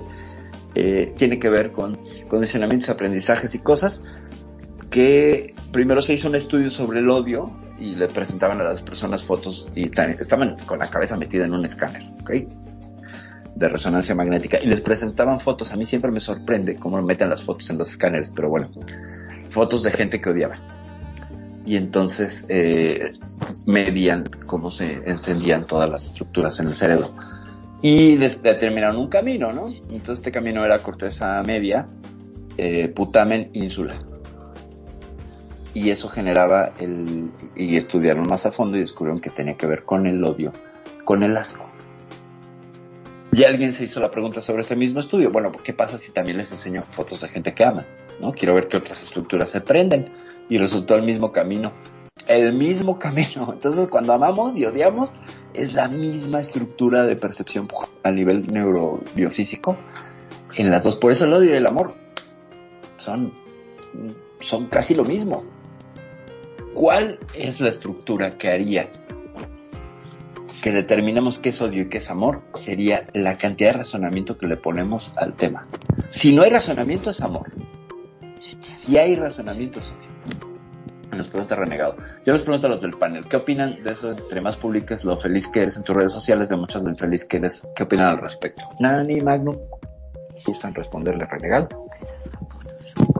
Bueno, yo particularmente no soy mucho de las redes sociales, no, básicamente casi no las uso, simplemente este, no, no, no estoy muy metido con eso, pero es cierto de que hay muchos que viven desde que se levantan hasta que se acuesta, este, posteando todo y cada like que recibe es como si fuese que se hubiese ganado la lotería prácticamente. Es correcto este, porque se pone muy muy feliz y si no le dan like o si no le alaban su foto, ya se ponen de mal humor o te tratan mal o te dicen, eh, pero ¿qué pasa? Que esto que lo otro, no sé qué está pasando, que, que la gente, o sea, es como que son totalmente dependientes a lo que dicen los demás también, ¿no es cierto? Porque eso no es nada más ni nada menos que eso.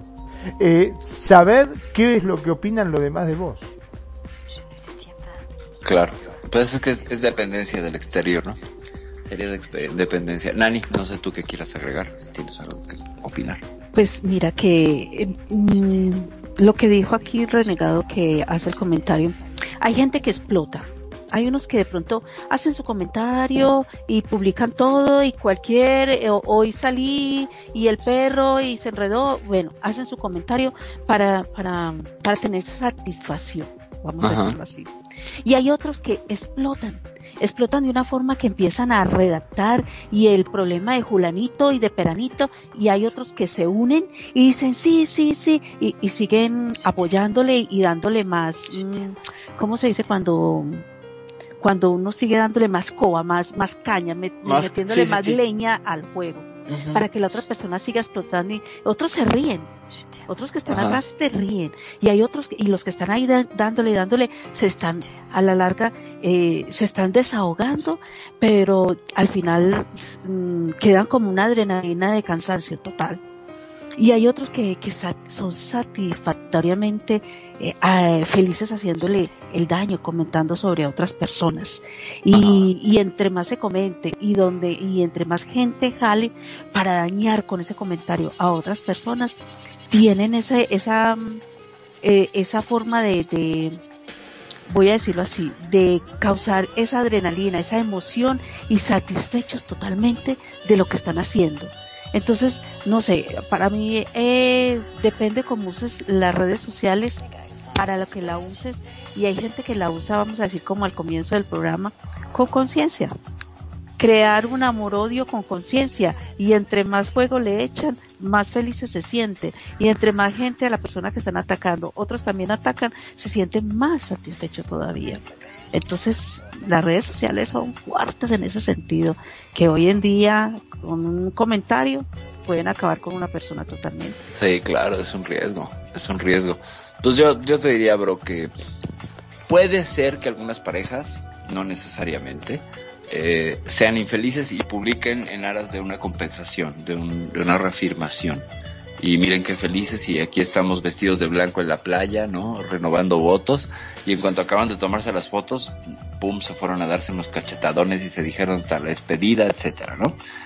Eh, pero creo que esto ha sucedido siempre y que las redes sociales son solo como la radiografía de lo que vemos en algunas relaciones, ¿no? No todas, pero todos hemos sabido de pronto de antes de las redes sociales de parejas que fingían y que todos sabíamos que, igual no estaban bien porque conocías a los integrantes de la pareja, te contaban pestes del otro, pero socialmente en una reunión, bueno, brillaban y eran la pareja perfecta y bla, bla, bla, ¿no? Y antes de redes sociales, a mí sí me pasó conocer gente así que posaba y que compensaba de alguna manera. No toda, pero me lleva un poco al asunto de la gente que publica fotos de sus platos de comida, ¿no? Eh, sí, por ejemplo, dime de qué presumes, pero es que redes sociales es presumir. Eh, en las redes sociales es presumir cualquier cosa, ¿no? Eh, mi plato de comida, dónde estoy, qué compré, qué no compré, qué me duele, qué desgracia me pasó, quién me fue infiel, quién me, ¿sabes? Entonces, sí, me acuerdo de la pareja de amores, pero sí una pareja un tanto así, claro. Sí, sí, sí. Sí, sí, tienes razón también, mi sí es una forma de presumir y de que carecer. Sin embargo, parece que el juego de las redes sociales es presumir. Y ahí eh, todos entramos en ese juego. Bueno, todos los que posteamos. Yo no posteo mucho, pero cuando posteo pues es en ese afán de atención, ¿no? Miren, ah, ya está el programa, mírenme, ah, ¿saben? O sea, justo está esto. Pero, pues bueno, pasamos eh, yo creo que ya al tema central de lo que es esta, este episodio 55 que es amar lo que odias.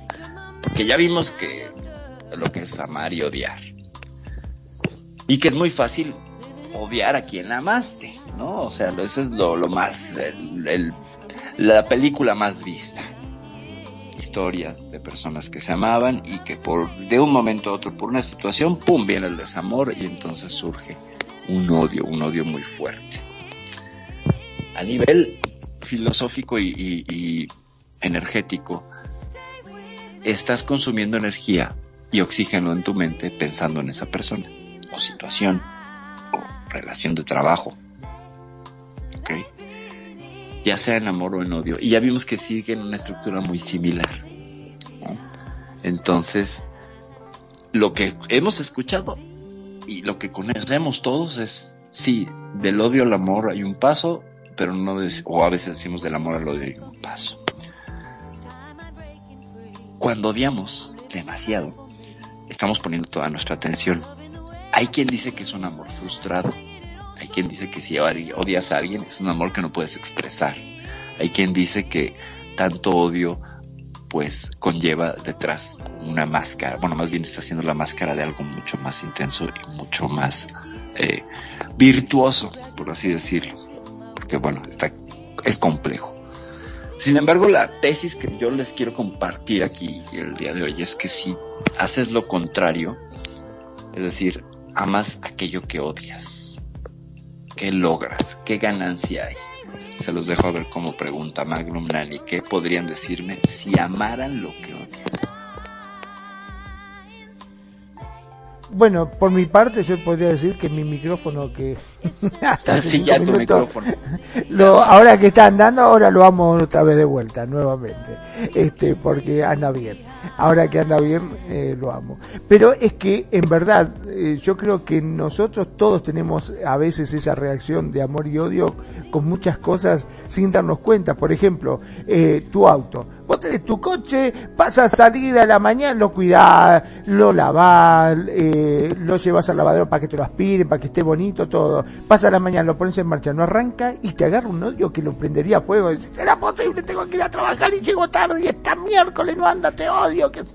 Y después anda bárbaro y, y lo volvés a querer este, por lo general somos bastante ambiguos en eso, ¿no? Hay muchas cosas que nosotros queremos, que queremos mucho, y de golpe, este, pasamos a odiarlo porque o no funciona o porque no se comporta de la manera que nosotros queremos. No ha pasado con el televisor, con un montón de cosas electrodomésticos, cosas que eh, se supone que tienen que andar de alguna forma hasta sin ir más lejos con el Internet. ¿Cuántas veces habremos protestado por no tener Internet? ciertamente no, no, no una, muchas. Y nos cambia el estado de ánimo el tener, el tener o no conexión. ¿eh? Eso es algo que, que sí es motivo de, yo creo que todo, un debate muy intenso y muy profundo. Cuando no tengo internet, qué tan feliz o infeliz me vuelvo, ¿no?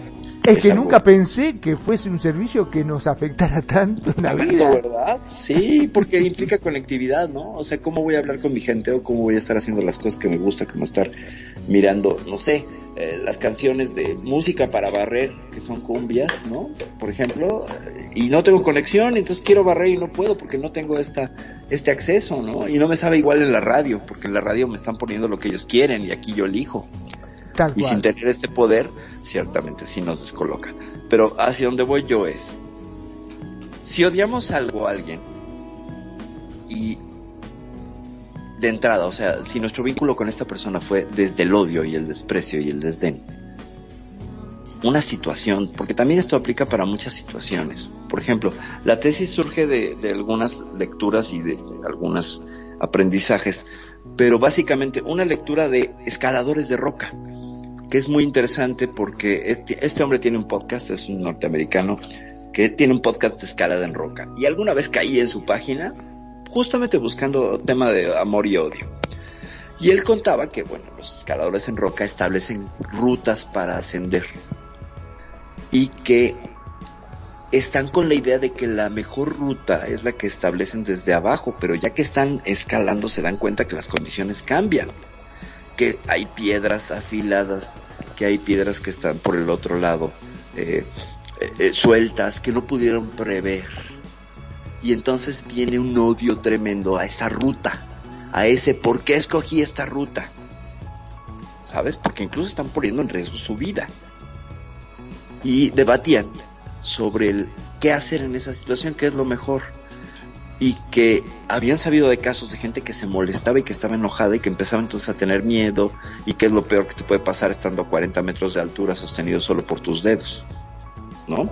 Entonces, lo que determinaba este hombre del podcast era que si tú cambiabas el set mental y empezabas a, ver esa ruta como un reto que te traía a la vida, que tú no tenías injerencia en ello porque tuviste una visión limitada del mundo. Y de la misma ruta, por mucho que usaras videoculares, por mucho que ya otros hubieran subido por ahí, por mucho que estuvieras el tema, hay imprevistos. Y entonces decidían fluir con los imprevistos y verlo como un reto donde cuántas opciones tengo si estoy en esta situación y empezar a amar el estar en esa situación como una maestra de vida, de aprendizaje, de, de reto, etcétera, ¿no?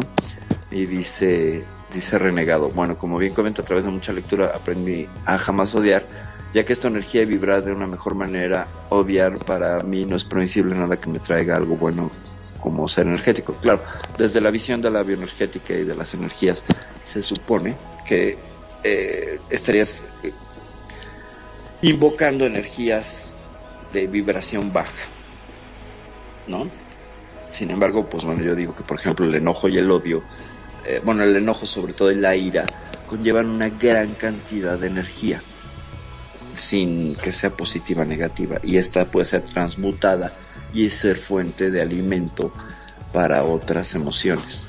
Entonces lo que estos hombres hacían era ese enojo y esa frustración y todo era aprender a transmutarlo en amor, porque de otra manera no iban a sobrevivir, porque era más probable que pasaran al miedo, del enojo al miedo, y que del amor tendrían más posibilidades. Y entonces era, concéntrate, ama esa roca aunque esté suelta, porque la roca no se soltó por ti, no se te creas tan importante, ya estaba suelta, tú llegaste y la agarraste y, debilitaste su, su, su estar asida a la pared.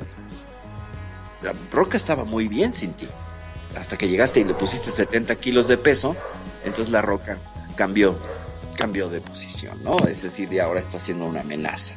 Entonces, esto amplió las posibilidades de análisis a la hora de moverse. Ellos cuidan muchísimo cada movimiento. Y si se fijan cómo van casi milimétricamente poniendo la mano y agarrándose y todo, a mí me sorprenden. Y era redoblar los esfuerzos sobre el terreno. Entonces, amar el terreno, amar cada movimiento, y esto les cambia el set mental a todos. Y entonces, cuando se vuelven a enfrentar a situaciones así de complicadas, su fluir en la ruta es otro. Y lo comparan y lo platican. En el podcast hablaba de esto, ¿no? O sea, cómo es antes de amar lo que odias, a odiar lo que amas, que era, ellos aman escalar, y de pronto subir y encontrarse en esta situación les generaba odio. Ah, ¿por qué elegí esta ruta? ¿O por qué me está pasando esto? Y que no encontraban absolutamente nada de respuestas. Y que el otro set mental sí les daba, sí les daba respuestas. El fluir. Entonces hasta el cuerpo se relajaba, se sentían más ligeros, se sentían más capaces, podían darse un, tomar eso como un descanso en la ruta, una serie de cosas positivas que empezaban a añadirle a la situación súper negativa que odiaban. Entonces, a partir de ahí dije, ok, me parece muy interesante y están padres estas líneas. La línea primera que me lleva al tema de este programa es una línea de una canción de Darwin Grajales, que es un hombre que canta canciones de amplitud de conciencia, que dice, hay una ley de la naturaleza que reza que si amas lo que odias habrá gran recompensa. Eso dice. Y justamente parte de los aprendizajes que le han tocado a esta elfa ha sido amar lo que odiaba. Amar las cosas que odiaba, las ideas que tenía antes de paradigmas cuadradísimas. Y no es que yo estoy en contra de que la gente haga esto y el otro porque yo tengo que ver, yo estoy bien, los demás están mal. Y ya es mi visión la que voy a imponer y el mundo tiene que ajustarse a como yo lo veo y no saben cuál infeliz era. De verdad. Cuando cambié el set y empecé a entender a los otros y a no querer amarlos por las personas que yo quiero que sean, sino por quienes son. ¡Pum! Y entonces encontré, al menos yo los comparto, esta clave. Cuando amas lo que es, ya no es tan complicado. Ya no le estás metiendo eh, lóbulo prefrontal. Ya no estás dejando que la parte racional te domine. Amas y fluyes y estás en ello y entonces es mucho más cómodo, al menos para mí, el estar en diferentes situaciones y resolver diferentes situaciones, incluso conciliar cosas con el pasado. Es decir, si alguien me agravió en el pasado, ver la lección en ese agravio y encontrar que gracias a ese agravio, a esa confrontación, a esa derrota, soy quien soy y pude eh, cambiar el camino. Entonces fue parte de todo el aprendizaje. Aún las personas más nefastas las personas más dañinas o tóxicas en mi vida terminaron aportando algo, que es que, pues aprendizaje. Y entonces desde ahí se les ama, desde ahí se les acepta. y desde ahí se les agradece como maestros de vida. Entonces al cambiar todo este set mental, ya no fluyo, por ejemplo, en mi caso, en el enojo, la ira, el resentimiento y en el pasado y estoy, etcétera. ¿Cómo ven? ¿Qué opinan, Magnum?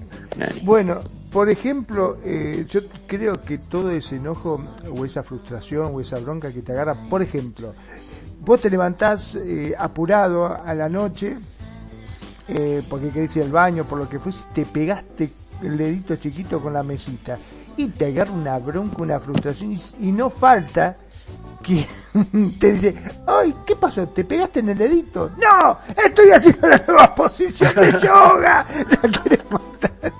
Se, te salen los ojos para afuera, ¿viste? Como en los dibujitos que se te ponen los ojos rojos. Más o menos. Porque pasa eso, o vas caminando y te pegaste un golpe y te caíste y siempre hay alguien que dice, uy, ¿se cayó? No, hacer la plancha, qué sé yo, me quiero acostar. Siempre hay preguntas tontas que, que avalan y a, veces te, molesta más eso por ahí que el dolor que estaba. Te, te, voy a pedir, Magnum, que enfoques mi avatar en este momento, por favor. Te voy a pedir, les voy a pedir también a Nani, a, a mi coñis y a mi, y a mi bro que enfoquen a mi avatar. ¿Ya, se, ¿Ya lo tienen? Dime, Magnum. Sí. Cuando te pegas en la punta del dedo del pie chiquito, Así, así, exacto, tal cual. Así te pone los ojos. Y vos estás sufriendo, pero que te, te dice, ¿qué pasó? ¿Te pegaste en el dedo chiquito? No. ¡Ah! Sí, una cosa así. Tal cual. Pero a veces si en ese momento fluyes, es más, de alguna manera lo, hay como un goce, ¿sabes? Hay como un disfrute. Entonces, con temas muy complicados. Por ejemplo, yo era alguien que tenía una visión súper cuadrada, súper, súper cuadrada, sobre el tema del consumo de sustancias. Y tenía un par de amigos que consumían sustancias, uno de ellos en específico, con quien lo saludaba y no me atrevía yo a como a ser honesta y, ¿no? Decirle, o sea, ¿qué estás haciendo con tu vida? La estás desperdiciando, etcétera, ¿no? Yo que traía este discurso de ser deportista, bla, bla, bla, ¿no? Azares de la vida me lleva a convivir con el tipo, con, con, Chucho, mi amigo Chucho, eh, de apodo El Pájaro. Eh, el chico tenía tres tumores cerebrales. Tres tumores le habían detectado era, eh, venía de una familia de psiquiatras y todo el tiempo lo habían querido medicar desde chiquito. Desde ahí hubo un condicionamiento.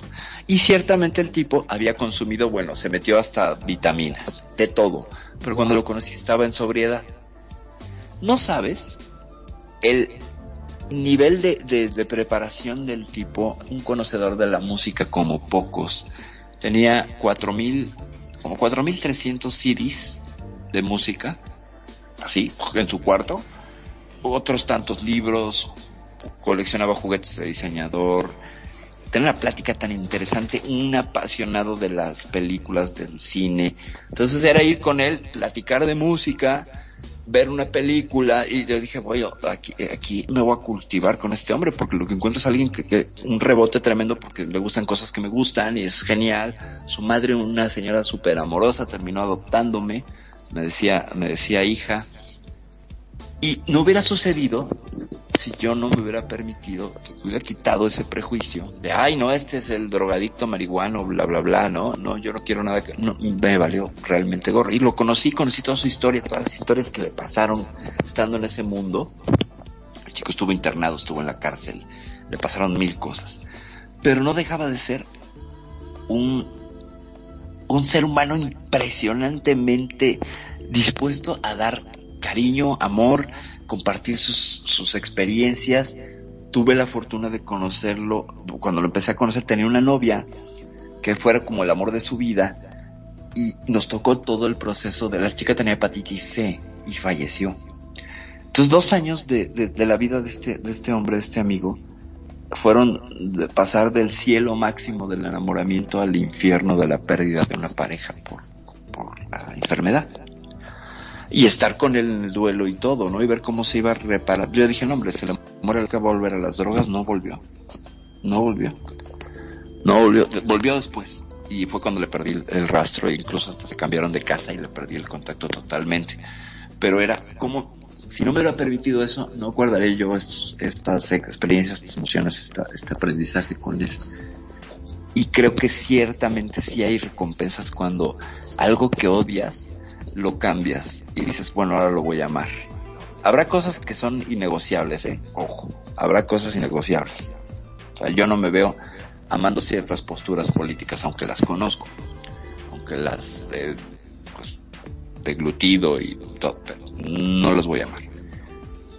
Pero personas, en general, sí que me permitiría, sí que me permitiría hacer ese ejercicio. No sé, Magnum Nano. Sí, es, este, es una cuestión muy fuerte también, ¿no? Lo que pasa que muchas veces nosotros los seres humanos acostumbramos a juzgar mucho y etiquetar las cosas, que es una de las cosas que yo más lucho para sacarle eso a la gente, de que etiqueta, ah, aquel, fíjate, anda con esos pibitos que seguramente debe ser chorro, ese debe ser chorro igual que eso. ¿Por qué? ¿Por qué hacen eso? ¿Por qué, digo yo? ¿O porque están tomando una cerveza en la puerta de, de un almacén? Ah, esos son unos vagos, están tomando... Pero ¿por qué te pones en la posición de, de o sea, creer que podés juzgar a los demás? Claro. Y claro, capaz que está cansado, viene cansado de trabajar y si quiere tomar una cerveza y no quiere pagar el envase, se lo toma parado. ¿Cuál es el problema que se quiera tomar una cerveza? O sea, exacto. Tranquilo. Sí, o sea, a mí, a mí alguna vez me pararon los carros y mi gran boca porque andaba yo haciendo juicios y alguien me dijo, bueno, ¿y qué te preocupa? ¡Pum! se acabó. Claro, ¿qué me preocupaba del asunto, no? Y me llevó a muchas preguntas y me sacó así, me arrancaron de mi postura. Pusieron un parón, agradezco, agradezco profundamente a quien en, la, en la vida me hizo esa pregunta, ¿y qué te preocupa? se acabó el juicio. Somos muy dados al juicio, claro, somos muy dados al juicio que nos lleva a la soberbia, al poder decir estoy encima de ti, al juicio que reafirme mi ego y diga yo soy mejor que tú. Si puedo hacerlo, entonces me voy a dar este sistema de recompensas. En el, fíjate cómo entonces, odiando, tengo una recompensa y puedo ser feliz. Y hay gente que es así, ¿eh? Que está ahí. Pero sí, hay gente que yo conozco que lee el diario y busca las noticias. ¡Ja! Mira este, este con la cara de bueno que ponía, resulta que salió siendo un estafador. ¡Ja! Mira vos, ya me parecía que cómo podía tener tanta plata ese tipo. Seguramente que trabajando no la hizo. Es como que se pone a juzgar a los demás. Y después capaz que dice, no, hubo un error, lo que pasó fue que, viste, y no se, o sea, no se retracta de las cosas. O sea, siempre es como que están buscando la desgracia de los demás o las cosas que pueden o pudiesen haber hecho mal los demás para sentirse ellos mejor personas. Para poder decir, para poder decir justamente, yo estoy mejor que tú. Yo estoy, yo soy superior a ti. Exacto. Eh, eh, que lo cual esto es un ejercicio de soberbia. Es el ejercicio de la soberbia. Yo estoy encima de ti porque yo no hago esto. O de, la superioridad moral, ¿no? Voy a jugar a ser superior moralmente a ti porque tú haces esto. Y entonces soy superior. ¿Quién sabe? ¿Quién sabe? ¿Por qué? Porque el mismo ejercicio, el mismo juicio, nos está separando del otro no sabemos las batallas que esa persona ha vivido, no sabemos los dramas o las situaciones. Y esa es la gestión. Si están sentados en el parque desperdiciando la vida, bebiendo, algo más profundo los tiene allí haciendo lo que están haciendo y no me voy a quedar con la capa superficial de ah, están bebiendo son unos buenos para nada oficios sin beneficio cuando todos al menos yo estuve ahí yo no bebía pero también estaba ahí con los que bebían y perdí el tiempo cuando era más joven y eso sí, no me gustaba que me juzgaran, ¿verdad? Evidentemente.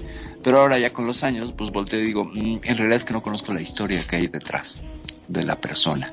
Entonces, mejor preguntar y no juzgar. Aún sabiendo la historia, pues no soy quien para decir, ah, esta persona está bien mal porque hace estas cosas. En realidad, pues los seres humanos venimos, como ya hemos visto por aquí, con una fractura de fábrica y que, pues, en mayor o menor medida pues vamos, vamos sobreviviendo en este fluir en la vida, haciendo lo mejor que podemos con las herramientas que tenemos. Y a veces esos que están ahí bebiendo en el parque están haciendo lo mejor que pueden con las herramientas que tienen.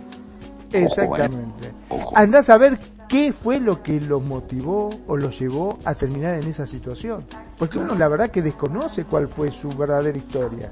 Claro. O sea, podríamos generalizar y decir, bueno, que se están evadiendo de una realidad que es opresiva, que es incómoda, y a veces es mejor estar con cuates riéndote que en tu casa con unos papás que igual no se aguantan y donde se están gritando todo el día. Evidentemente, sí, claro, ¿no? Pero, ¿qué pasa?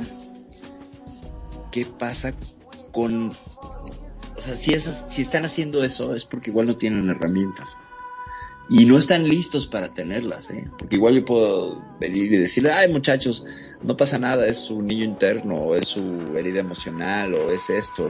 No va a cambiar el ser mental en ese momento porque estoy metiendo mi cuchara donde no me llamaron. A menos que se me pidiera mi opinión, pues yo la podría dar. Pero para ello necesito un vínculo y para establecer ese vínculo me tendría que sentar con ellos. Y fíjate, me pasó algo bien curioso empezando la pandemia. Eh, voy entrando al, sistema de transporte público metro, el subterráneo, iba saliendo más bien, y venía una persona sin hogar, ciega, eh, andrajoso, ya sabes, con toda la ropa sucia, oliendo mal, y venía preguntando, alguien que me, que me lleve al Oxxo, decía, el Oxxo es una tienda de conveniencia que está abierta 24 horas, aquí en México ya hay uno casi en cada esquina, este, son peor que los hongos después de que llueve. Bueno, entonces, eh, nadie, toda la gente se separaba y se apartaba, ¿no? Y estaba, ah, de hecho estaba empezando a, estaba nublado y empezaba a caer chipi chipi, o sea, apenas una brisa de lluvia. Y dije, ¿por qué no? Entonces tomé el brazo y le dije, yo te llevo, amigo. Lo tomé del, del, más bien del codo, de donde se toma la gente invidente, y es más cómodo porque solemos agarrarlos del brazo y los hacemos que pierdan el equilibrio, nada más hay que tomarlos del codo para irles guiando, y esa es la forma más cómoda tip para quien no haya convivido con una persona invidente es del codo y les vas acomodando. Así no les quitas equilibrio, no les invades y no los haces sentir controlados, que es muy incómodo para ellos. Entonces, eh, íbamos caminando y el tipo quería ir al Oxxo a comprarse una cerveza y no traía suficiente dinero. Yo le dije, yo te invito. Y me dice, híjole, sí, pero ¿sabes? Es que estoy en la duda entre la cerveza o cenar. Y le dije, ¿cuál es el problema? Pues que no tengo dinero. Le dije, ¿qué te parece si cenamos y después nos tomamos una cerveza? Y entonces me dice, ¿en serio? Sí. Y había un restaurantito junto al Oxxo. Y nos sentamos en el restaurante y, ¿qué quieres? Tú pide, etcétera. No voy a decir yo que sea uh, la maravilla. se notaba que pertenecíamos a mundos distintos. Y yo lo estaba tratando como mi igual. Y la gente del restaurante así como con caras de uy, ¿no? Dije, a, ver, échenlo, ¿no? Mi dinero vale tanto como el del señor que está allá, la señora que está acá, etcétera, ¿no? Quizás la higiene del hombre podría ser incómoda, pero nos sentamos en una, en una banca casi hacia afuera del lugar, entonces eh, también tomé la banca con la intención de que, bueno, pues igual no hueles muy bien, pero sientes aquí para no molestar a los demás. Y si hubieran dicho algo, pues yo me hubiera aprendido, les hubiera dicho hasta la despedida, pero bueno. Entonces cenamos y íbamos platicando. Me di cuenta que incluso eh, este hombre eh, me empezó a confundir con otro de sus compañeros. Y yo dije, pero si me bañé, bueno, pero eh, quizás era la, el contacto, el, la afabilidad, o como lo estaba tratando. Y dije, bueno, si yo estuviera en esa situación, me encantaría que alguien me tomara del hombro, me llevara al Oxxo y me invitara a cenar. Dije, ahorita tengo como para poder ayudarlo, va, ¿no? Y la experiencia estuvo padre porque pese a que me decía Rodolfo o Juan o no sé qué, ¿te acuerdas cuando bebimos juntos en tal? Ah, sí, como no, compadre, que yo le seguí la corriente. Y sin embargo había chispazos de muchísima lucidez. Él había sido profesor universitario. Y, yo volteaba y decía, ¿cómo acabaste así? Claro. yo que no tengo estudios, que... ¿qué me espera, no? Claro, qué, historia de vida, ¿no? ¿Qué, lo pudo haber llevado tan fuerte? ¿sí? ¿Qué lo pudo haber llevado? Entonces yo no pregunté, yo no pregunté, fluí con él. Fue una experiencia muy interesante y después la vida me lo volvió a poner dos o tres veces más, saliendo de la misma estación del metro y él eh, buscando ir a, un Oxxo. Entonces como que ya sabía que esa estación tenía un Oxxo cerca y entonces iba a ir. Y tuve la oportunidad después de... Bueno, aún así yo dije, qué pena, no puedo ahorita porque iba con prisa a otro lado. pero la tercera o cuarta vez sí le dije, oye, ¿cómo estás? Que no sé qué. se acordó, yo no sé. Pero repetimos la misma dinámica. Ah, estaba cerrado el restaurante, entonces, pues bueno, pedimos ahí en el Oxxo algo para que llevara y cenara y vamos platicando. Y un tipo con una, con una percepción de la realidad que, aunque se le iban las cebras de pronto, las cabras al monte, eh, ya quisieran muchas personas de las que supuestamente son eh, estándar, normales, gente civilizada, ciudadano de a pie, que ya lo quisieron. Entonces, eh, el ejercicio creo que en ese momento fue trabajar con mis prejuicios hacia la gente, hacia la gente en condición de calle. Yo sé que nos está escuchando alguien que ha hecho ese trabajo mucho más profundo y que le mando un beso y un abrazo a quien ha hecho eso porque gracias a eso que me compartiste fue que me permití hacer esta dinámica que al menos para mí fue liberadora. Y yo sé que lo que tú viviste, que estás escuchando, no voy a decir tu nombre, fue bárbaro. Lo que tú hiciste fue bárbaro. Pero bueno, ya retomamos ya para la parte final del programa. Ya me estarán diciendo en redes sociales, ay, ¿por qué me das citas de esa manera? Pero bueno, eh, vamos concluyendo. Magnum Nani, ¿por qué se quedan del amor, odio y el putame? Bueno, del amor, odio. Eh, el amor y odio, como bien dijiste, es, este, yo creo que las personas somos bastante duales muchas veces eh, con respecto a, las cosas que nos pasan eh, en forma momentánea, ¿no? Me quería referir con eh, el hecho, por ejemplo, este del, del auto, viste, que se te rompe, de, de algo que vos querés y después resulta que no te funciona. ¿Cuántas veces quisimos tener ese celular que lo amábamos y lo queríamos y resulta que después no nos rindió, no nos dio el resultado que nosotros queríamos? Y dice, ah, esta porquería que me compré, que es una mierda, que esto, que el otro. o no. Y hasta hace cinco minutos vos lo querías y lo adorabas porque se sigue, es un telefonazo, vos lo sabés, me dijeron que buenísimo. Y después cuando te lo compraste no resultó.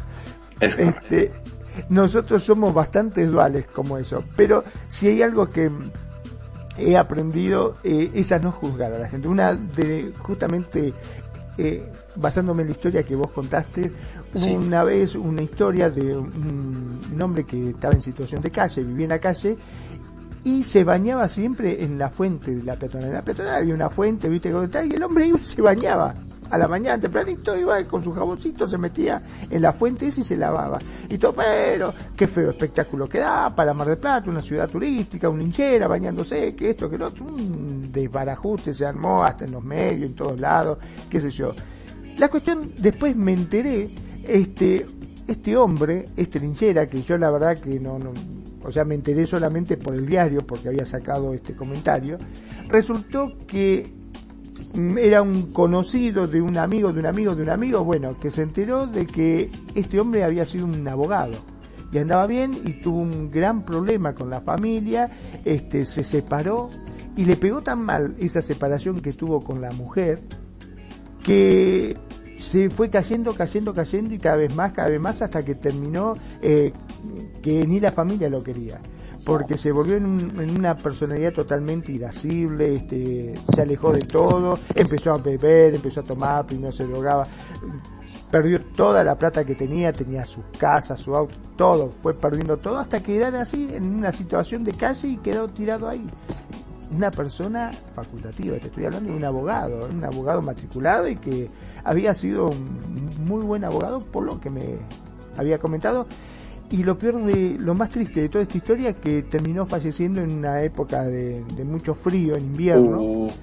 Este, murió congelado sí, de, frío, ¿no? En condiciones de hipotermia. Qué terrible. Eh, lo cual me, me, me partió el corazón porque uno dice, qué sé yo, una persona que yo imagino que está bien por haberse separado todo, pero que, que un conocido tuyo, un familiar tuyo termina así, es horrible, debe ser terrible, terrible, terrible, ¿no? Llegar a esa situación. Y que nadie le extendiera una mano, ¿no? Tal cual. Y que nadie le extendiera una mano y que fuera juzgado por la sociedad y que fuera... Pues el caso que mencionaba hace poco del fotógrafo francés que justo en condiciones de frío invierno el año pasado estaba tomando fotos un, un fotógrafo conocido en redes sociales, bla, bla, bla, sufre un desmayo y se cae en el pavimento en París. Y se pasa nueve horas tirado en el asfalto y la gente pasaba y pasaba y pasaba y pasaba y pasaba y nadie le extendía una mano. Quien le extendió la mano fue una persona en situación de calle que se dio cuenta y que llamó a las autoridades. Si no hace eso, el tipo se muere ahí. Porque a nadie le importaba. Un poco de, este, no sé si es síndrome o, o, el factor del espectador, ¿no? Donde si no nadie hace algo, nadie se moverá, ¿no? Todo sigue moviéndose como un mar de para qué me atrevo, ¿no? Lo cual es todo un tema de debate porque hay países como en China donde te demandan si ayudas, así, es terrible. Eh, si tú ayudas a una viejita a cruzar la calle y no le gustó, pues te puede demandar. Pero si nos lleva, sí, sí, sí, terrible, sobre todo por el caso de accidentes viales, que resulta, no sé si te acuerdas un caso muy conocido de una niñita que la atropellan y que se regresan y la rematan. Una niñita de cuatro años en China. Hay un video fuertísimo, fuertísimo. La atropellan y como sigue viva se regresa y la rematan porque resulta que para el seguro si está muerto sale más barato. Porque no tienes que pagar el hospital. Así de, así de descarnado y de deshumanizado está el asunto por allá. Así. me agarró escalofrío. Sí, sí, sí, es una cosa fuertísima. Entonces, eh, nos damos cuenta que, que a qué niveles hemos llegado, ¿no? En ese sentido, donde hay una deshumanización pues brutal, ¿no? Brutal. En muchos lados por cuestiones del ego, del yo no quiero salir lesionado mejor, bueno, lastimado o, tengo que pagar, mejor me lo ahorro y la ley de, del flujo, ¿no? El hecho la culpa a alguien más o más bien remato a este y ya me sale más, más barata. Una niña de cuatro años. Una cosa fuertísima que sí conmueve, conmueve hasta lo más profundo. Y pues bueno, no sé, Nani, ¿con qué te gustaría concluir? pues, a ver, tema tan, tan interesante y tan bueno y creo que hemos pasado, yo en lo personal he pasado por, por esos dos, esas dos partes. Como dijo Manu, somos duales. Y yo en ese sentido soy muy dual. Eh, me gusta, me gusta decir y, y que tanto mm, hay algo que, que, que he mirado ahorita y con lo que estás diciendo y con lo que se habló. Yo analizo mucho analizo mucho, miro muchas cosas, el por qué esto y esto y lo demás, y lo voy sacando y lo voy votando. Y sí, y, y, y soy, y, me vuelvo irónica, pero lo voy votando, lo voy diciendo. Y no me quedo con eso hasta que llega un momento que ya lo liberé, me liberé de, de esa parte. Entonces antes lo que hacía era más bien callada, me aguantaba, me aguantaba, me aguantaba, pero eso me daba, eso me daba vueltas en la cabeza, demasiada vuelta. Entonces me estaba volviendo así como que eh, me enojaba más, eh, no hablaba y era como, ¿cómo se dice? Molesta con, con el entorno, hasta con la misma sociedad.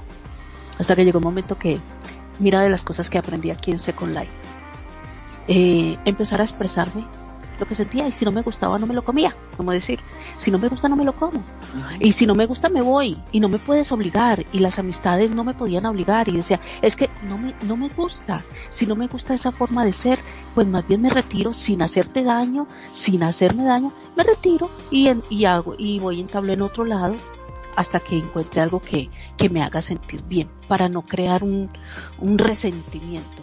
Entonces yo creo que eso es lo que debemos de hacer muchas veces. Me quedo con lo que nosotros debemos de empezar a ser conscientes en la parte de, lo que nos gusta, de lo que no nos gusta y lo que nos duele, digámoslo.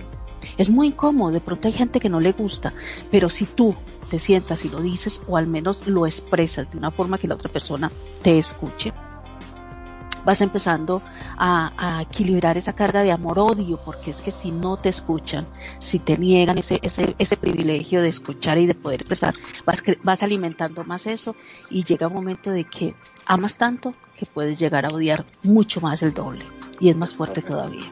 Entonces, hay que empezar a hacer eso, a trabajar en nosotros mismos y a ser conscientes. Mira, el mundo, voy a decirlo así, de pronto suena muy grande, pero el mundo, eh, voy a decirlo con la palabra, se ha tornado en una hipocresía de que es más conveniente decirle a la gente lo que quiere escuchar y tratar de agradarle a las demás personas y no agradarnos a nosotros mismos. Yo prefiero estar sola, feliz y que las personas que vienen a estar conmigo me escuchen, eh, sea agradable la conversa y se, se vayan con un buen sabor. De no decir, ay, me encanta y estoy pegada como un chicle. Entonces son muchas cosas que hay, que hay que empezar a mirar nosotros como ser humano y todas las personas que podamos darle la mano bien, o escuchar. Hay veces escuchar es muy Claro. Me quedo con eso. Me quedo con eso y que, que voy, sigo haciendo un poquito del ejercicio. No soy perfecta, estoy haciendo un poquito del ejercicio de torturar a más lo que me escuche. de descargarme y decirle, sí, me lo hiciste, me lo hiciste. Porque nadie somos perfectos. Claro. Pero es bueno decir las cosas. Y, y, de la perfección, de lo no perfecto, se puede sacar un poquito de perfección o de alegría, vamos a decirlo así. Claro. Entonces, esa es la ventaja de poder compartir con otra persona y con otras personas. Bueno, yo creo que con eso eh, me quedo por, por hoy con este programa porque es que es, es muy intenso y muy interesante. Sí, es un tema, es un tema muy amplio y nos quedan cosas en el tintero, más estudios sobre el amor y el odio. Muchas gracias, Nani, muchas gracias, Magnum. Pues ahora sí que les, les dejo el micrófono para que se despidan y yo concluiré con alguna barra basada de las que decir. Cierro yo con mi despido. Gracias a los que nos están escuchando, gracias Ana, Laura, Esther.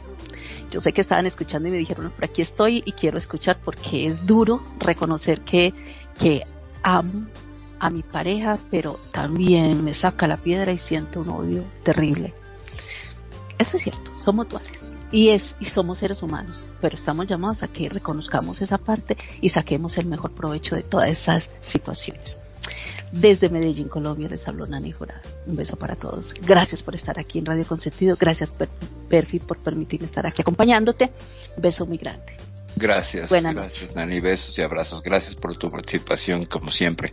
Bienvenidísima. Magnum, bueno, ¿qué podríamos decir? Como siempre, eh, no somos perfectos, tenemos muchísimo, al menos yo hablo por mí siempre, ¿no?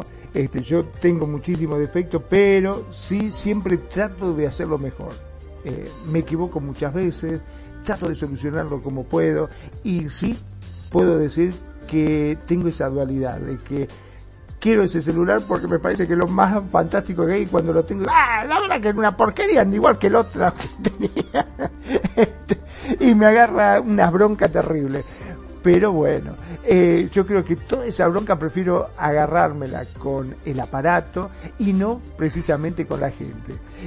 Trato de sacarme las etiquetas de encima, de no etiquetar y no decir, ay, mira eso que están tomando ahí. No, no, esas cosas hay que dejarlas como están porque uno no sabe qué fue lo que los motivó o por qué razón están ahí. Las etiquetas, guardémoslas para nosotros. esas cosas no, no hay que prejuzgar. Uno nunca sabe eh, qué vuelta va a dar la vida. Como decía mi papá, la vida es una gran rueda en la cual a veces estamos abajo, a veces estamos arriba y uno no sabe en qué situación se encuentra el que el vecino de enfrente, ¿no es cierto? Quizás esa persona que hoy estás criticando, el día de mañana pasa con un cero kilómetro y dice, ¿a quién criticaba vos, infeliz? Es correcto. Porque muchas veces uno no sabe de qué se trata. Mi nombre es Magnum Dacun, transmitiendo en vivo y en directo desde Mar del Plata, República Argentina. Como siempre digo, gracias, gracias por estar ahí, gracias por seguir agrandando esta familia de Radio Consentido, que cada vez somos más. Gracias. Sean felices, el resto son solo consecuencias. Perfecto. Muchas gracias Magnum, gracias por el apoyo técnico, como siempre la dirección de esta estación y pues por supuesto tus comentarios y tu compañía. Yo, yo soy Perfidia Vela, desde la Ciudad de México, una ya no tan calurosa, no tan calurosa tarde, noche, bueno ya noche, que amo y odio, amo el calorcito, pero también odio sentirme como un taco sudado, como un taco metido en, en, vapor, pero bueno, finalmente son parte de las cosas que nos toca estar. Eh, somos seres ambivalentes, somos seres que en ocasiones nos gana un lado y el otro. Ya vimos que es parte de una estructura cerebral y todo es culpa del putamen. Así que pues ya pueden decirle a todos que ese putamen que se alimenta de esta, de esta otra eh, situación neurofísica que se llama GABA, pueden decirle a la gente, pues vete a la GABA y es culpa del putamen. Ya me voy, soy Presidia Vela. Buenas noches, bye.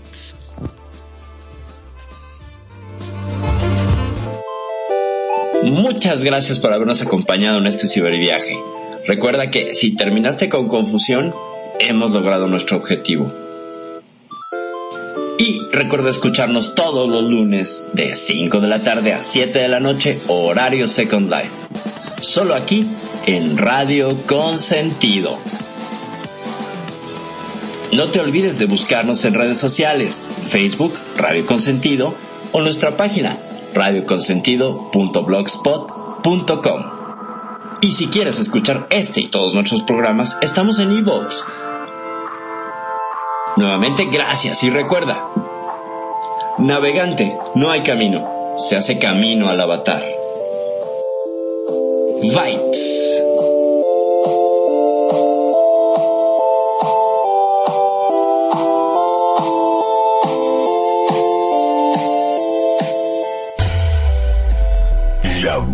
Música. Solo la puedes escuchar por aquí. Radio Consentido, consintiendo tus oídos. Tu mejor opción en radio por Second Life.